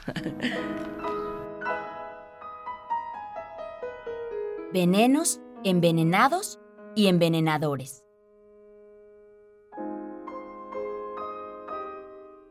El candidato estaba contento. Según la última encuesta, era muy probable que ganara las próximas elecciones. Había que preparar bien el camino. Por eso hoy cenaba con un personaje clave, el director de seguridad. Poco tiempo después de la cena, un fuerte dolor de cabeza lo obligó a retirarse. Al día siguiente, los dolores de estómago y de espalda fueron insoportables y le impidieron asistir a las presentaciones planeadas. Ningún medicamento lo aliviaba y el terror empezó a apoderarse de él cuando se vio en el espejo. Su rostro, que había sido el de un hombre bien parecido, ahora estaba tapizado de pústulas y quistes. Su aspecto era monstruoso. Al practicarle análisis de sangre, se encontró que contenía una concentración elevadísima de un veneno llamado dioxina. Esta es una sustancia que es materia prima para la obtención de un herbicida llamado agente naranja, que se usó en la guerra de Vietnam. La dioxina produce la proliferación de unas células llamadas macrófagos, que generan una reacción inflamatoria exagerada. Esta hace que los poros se tapen con queratina, lo que da lugar a los quistes que dan el aspecto monstruoso a la cara. En pleno siglo XXI, Víctor Yushchenko, candidato a la presidencia de Ucrania, había sido envenenado con el fin de ser eliminado. Esto es solo la repetición de un hecho ocurrido miles de veces a través de la historia. Los venenos, los envenenadores y los envenenados son una de las partes oscuras de la humanidad. El veneno es el arma del cobarde. El envenenador lo aplica en forma furtiva, fría y calculada, sabe que el envenenado padecerá un sufrimiento corto o prolongado. De lejos o de cerca, él lo contemplará para satisfacer su odio. Es la revelación de los más bajos instintos del hombre o de la mujer, pues existe la creencia de que a lo largo de la historia o de la leyenda, ellas han sido las autoras, si no del mayor número, sí de los envenenamientos más espectaculares. ¿Qué es un veneno? Cualquier sustancia extraña que al penetrar en el organismo altera y deteriora su funcionamiento es considerada un veneno. Por mucho tiempo, su uso fue empírico y muchas veces estaba ligado a la superstición y a la brujería. No es sino hasta el siglo XX que el avance de la ciencia ha ido explicando su mecanismo de acción. Este es diferente para cada sustancia. Sin embargo, en forma general, puede afirmarse que al introducirse el veneno dentro de las cadenas de reacciones químicas que mantienen la vida celular, interrumpe la secuencia natural de estas, trastornando el metabolismo, y así conduce a una catástrofe bioquímica que puede llevar a la muerte. Un factor clave para que una sustancia actúe como veneno es la dosis. La misma sustancia que en cierta concentración en el organismo produce la muerte, en una dosis menor, puede actuar como medicamento y proporcionar alivio a algún padecimiento. La belladona es una planta que contiene tres alcaloides considerados venenosos: iosina, escopolamina y atropina. Estas sustancias se unen a los receptores de la acetilcolina, neurotransmisor que hace posible la transmisión en el sistema nervioso autónomo y que controla funciones tan importantes como la respiración y el ritmo cardíaco. Al alterarse esta transmisión, puede sobrevenir la muerte.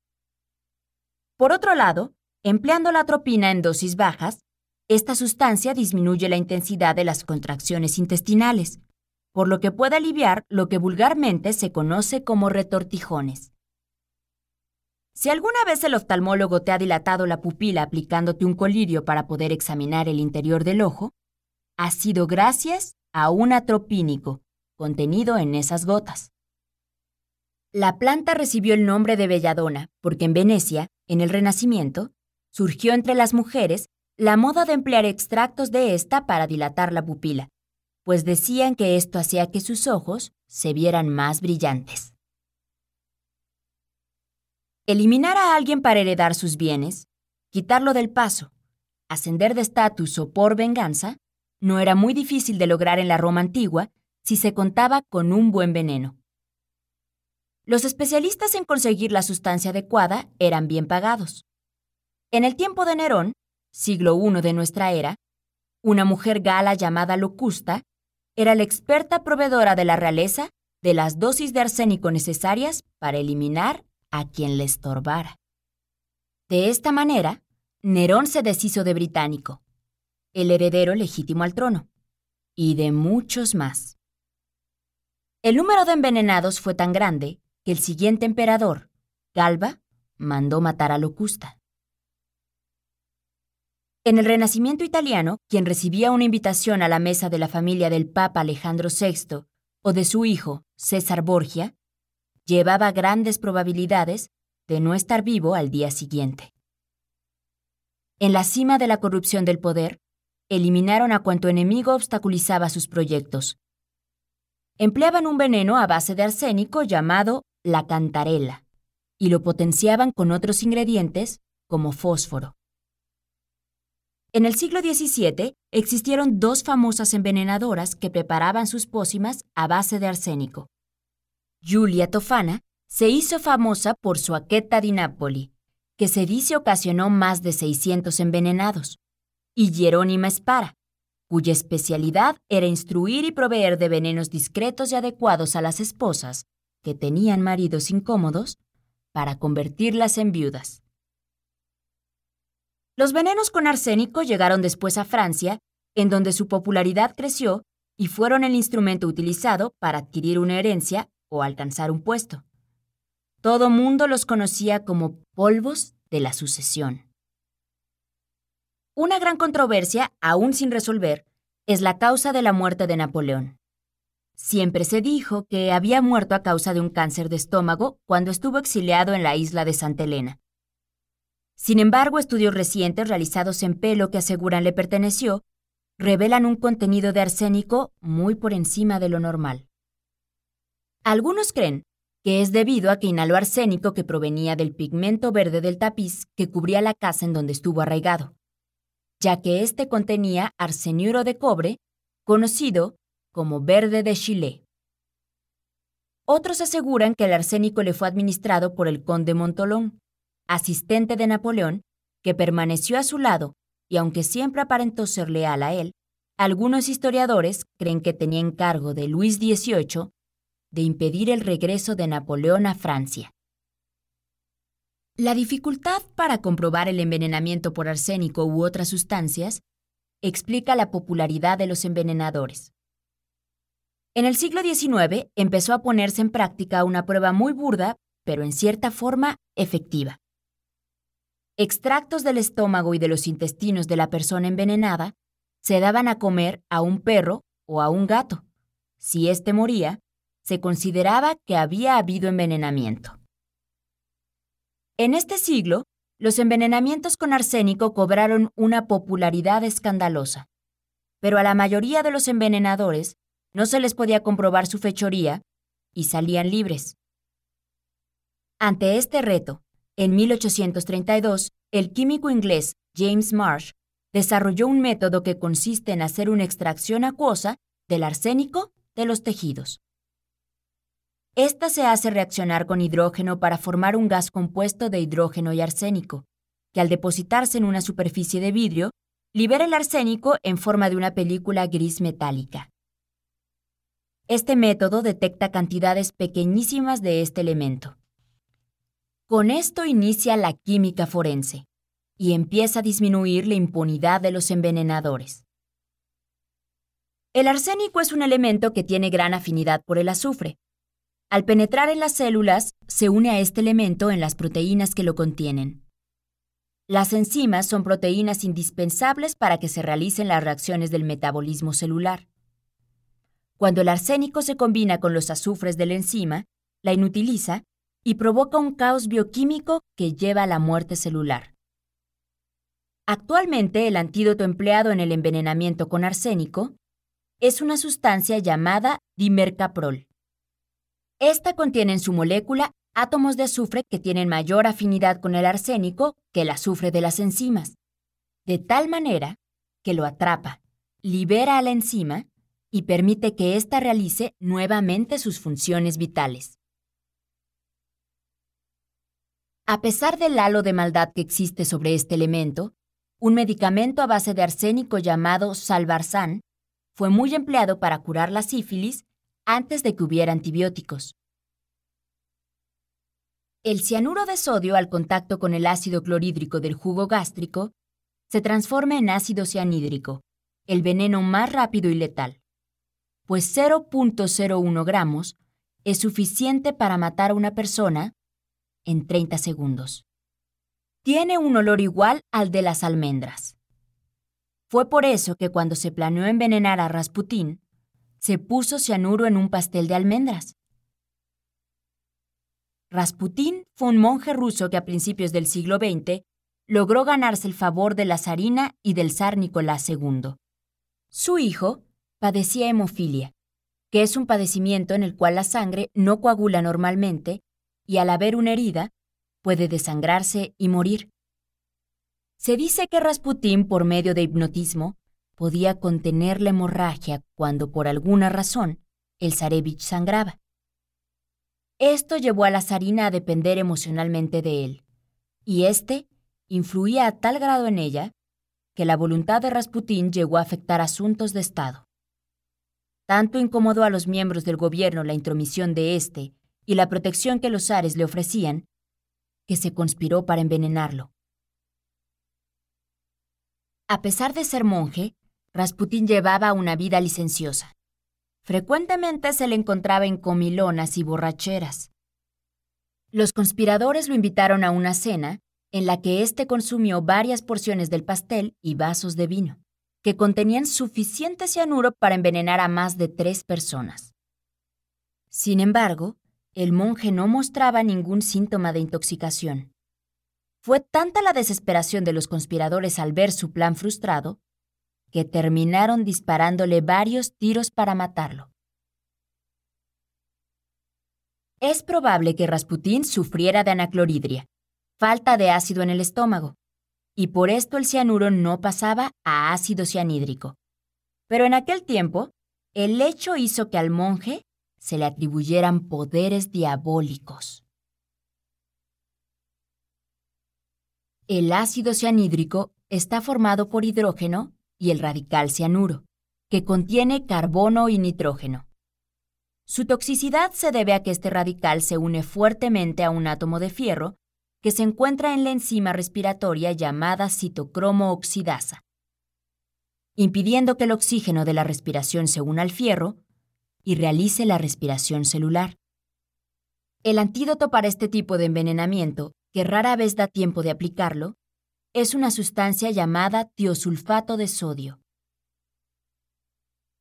Este contiene un átomo de azufre que tiene gran afinidad por el radical cianuro y es capaz de secuestrarlo y dejar en libertad al citocromo para que éste realice su función respiratoria. El ácido cianhídrico ha tenido dos aplicaciones de calidad moral reprobable. Fue el gas empleado por los nazis para el exterminio masivo de judíos y también es el gas con que se ejecuta a los sentenciados a muerte en la Cámara de Gases en Estados Unidos. Los criminales seguirán en busca del veneno perfecto, el indetectable. Nuevas sustancias, subproductos de procesos industriales seguirán apareciendo. Algunas de estas podrían causar envenenamientos accidentales. Ahora la ciencia cada día tiene más posibilidades, no solo de detectarlos, sino de conocer su mecanismo de acción, lo que ha permitido encontrar al antídoto que lo contrarresta e incluso controlar sus propiedades para usarlo como medicamento.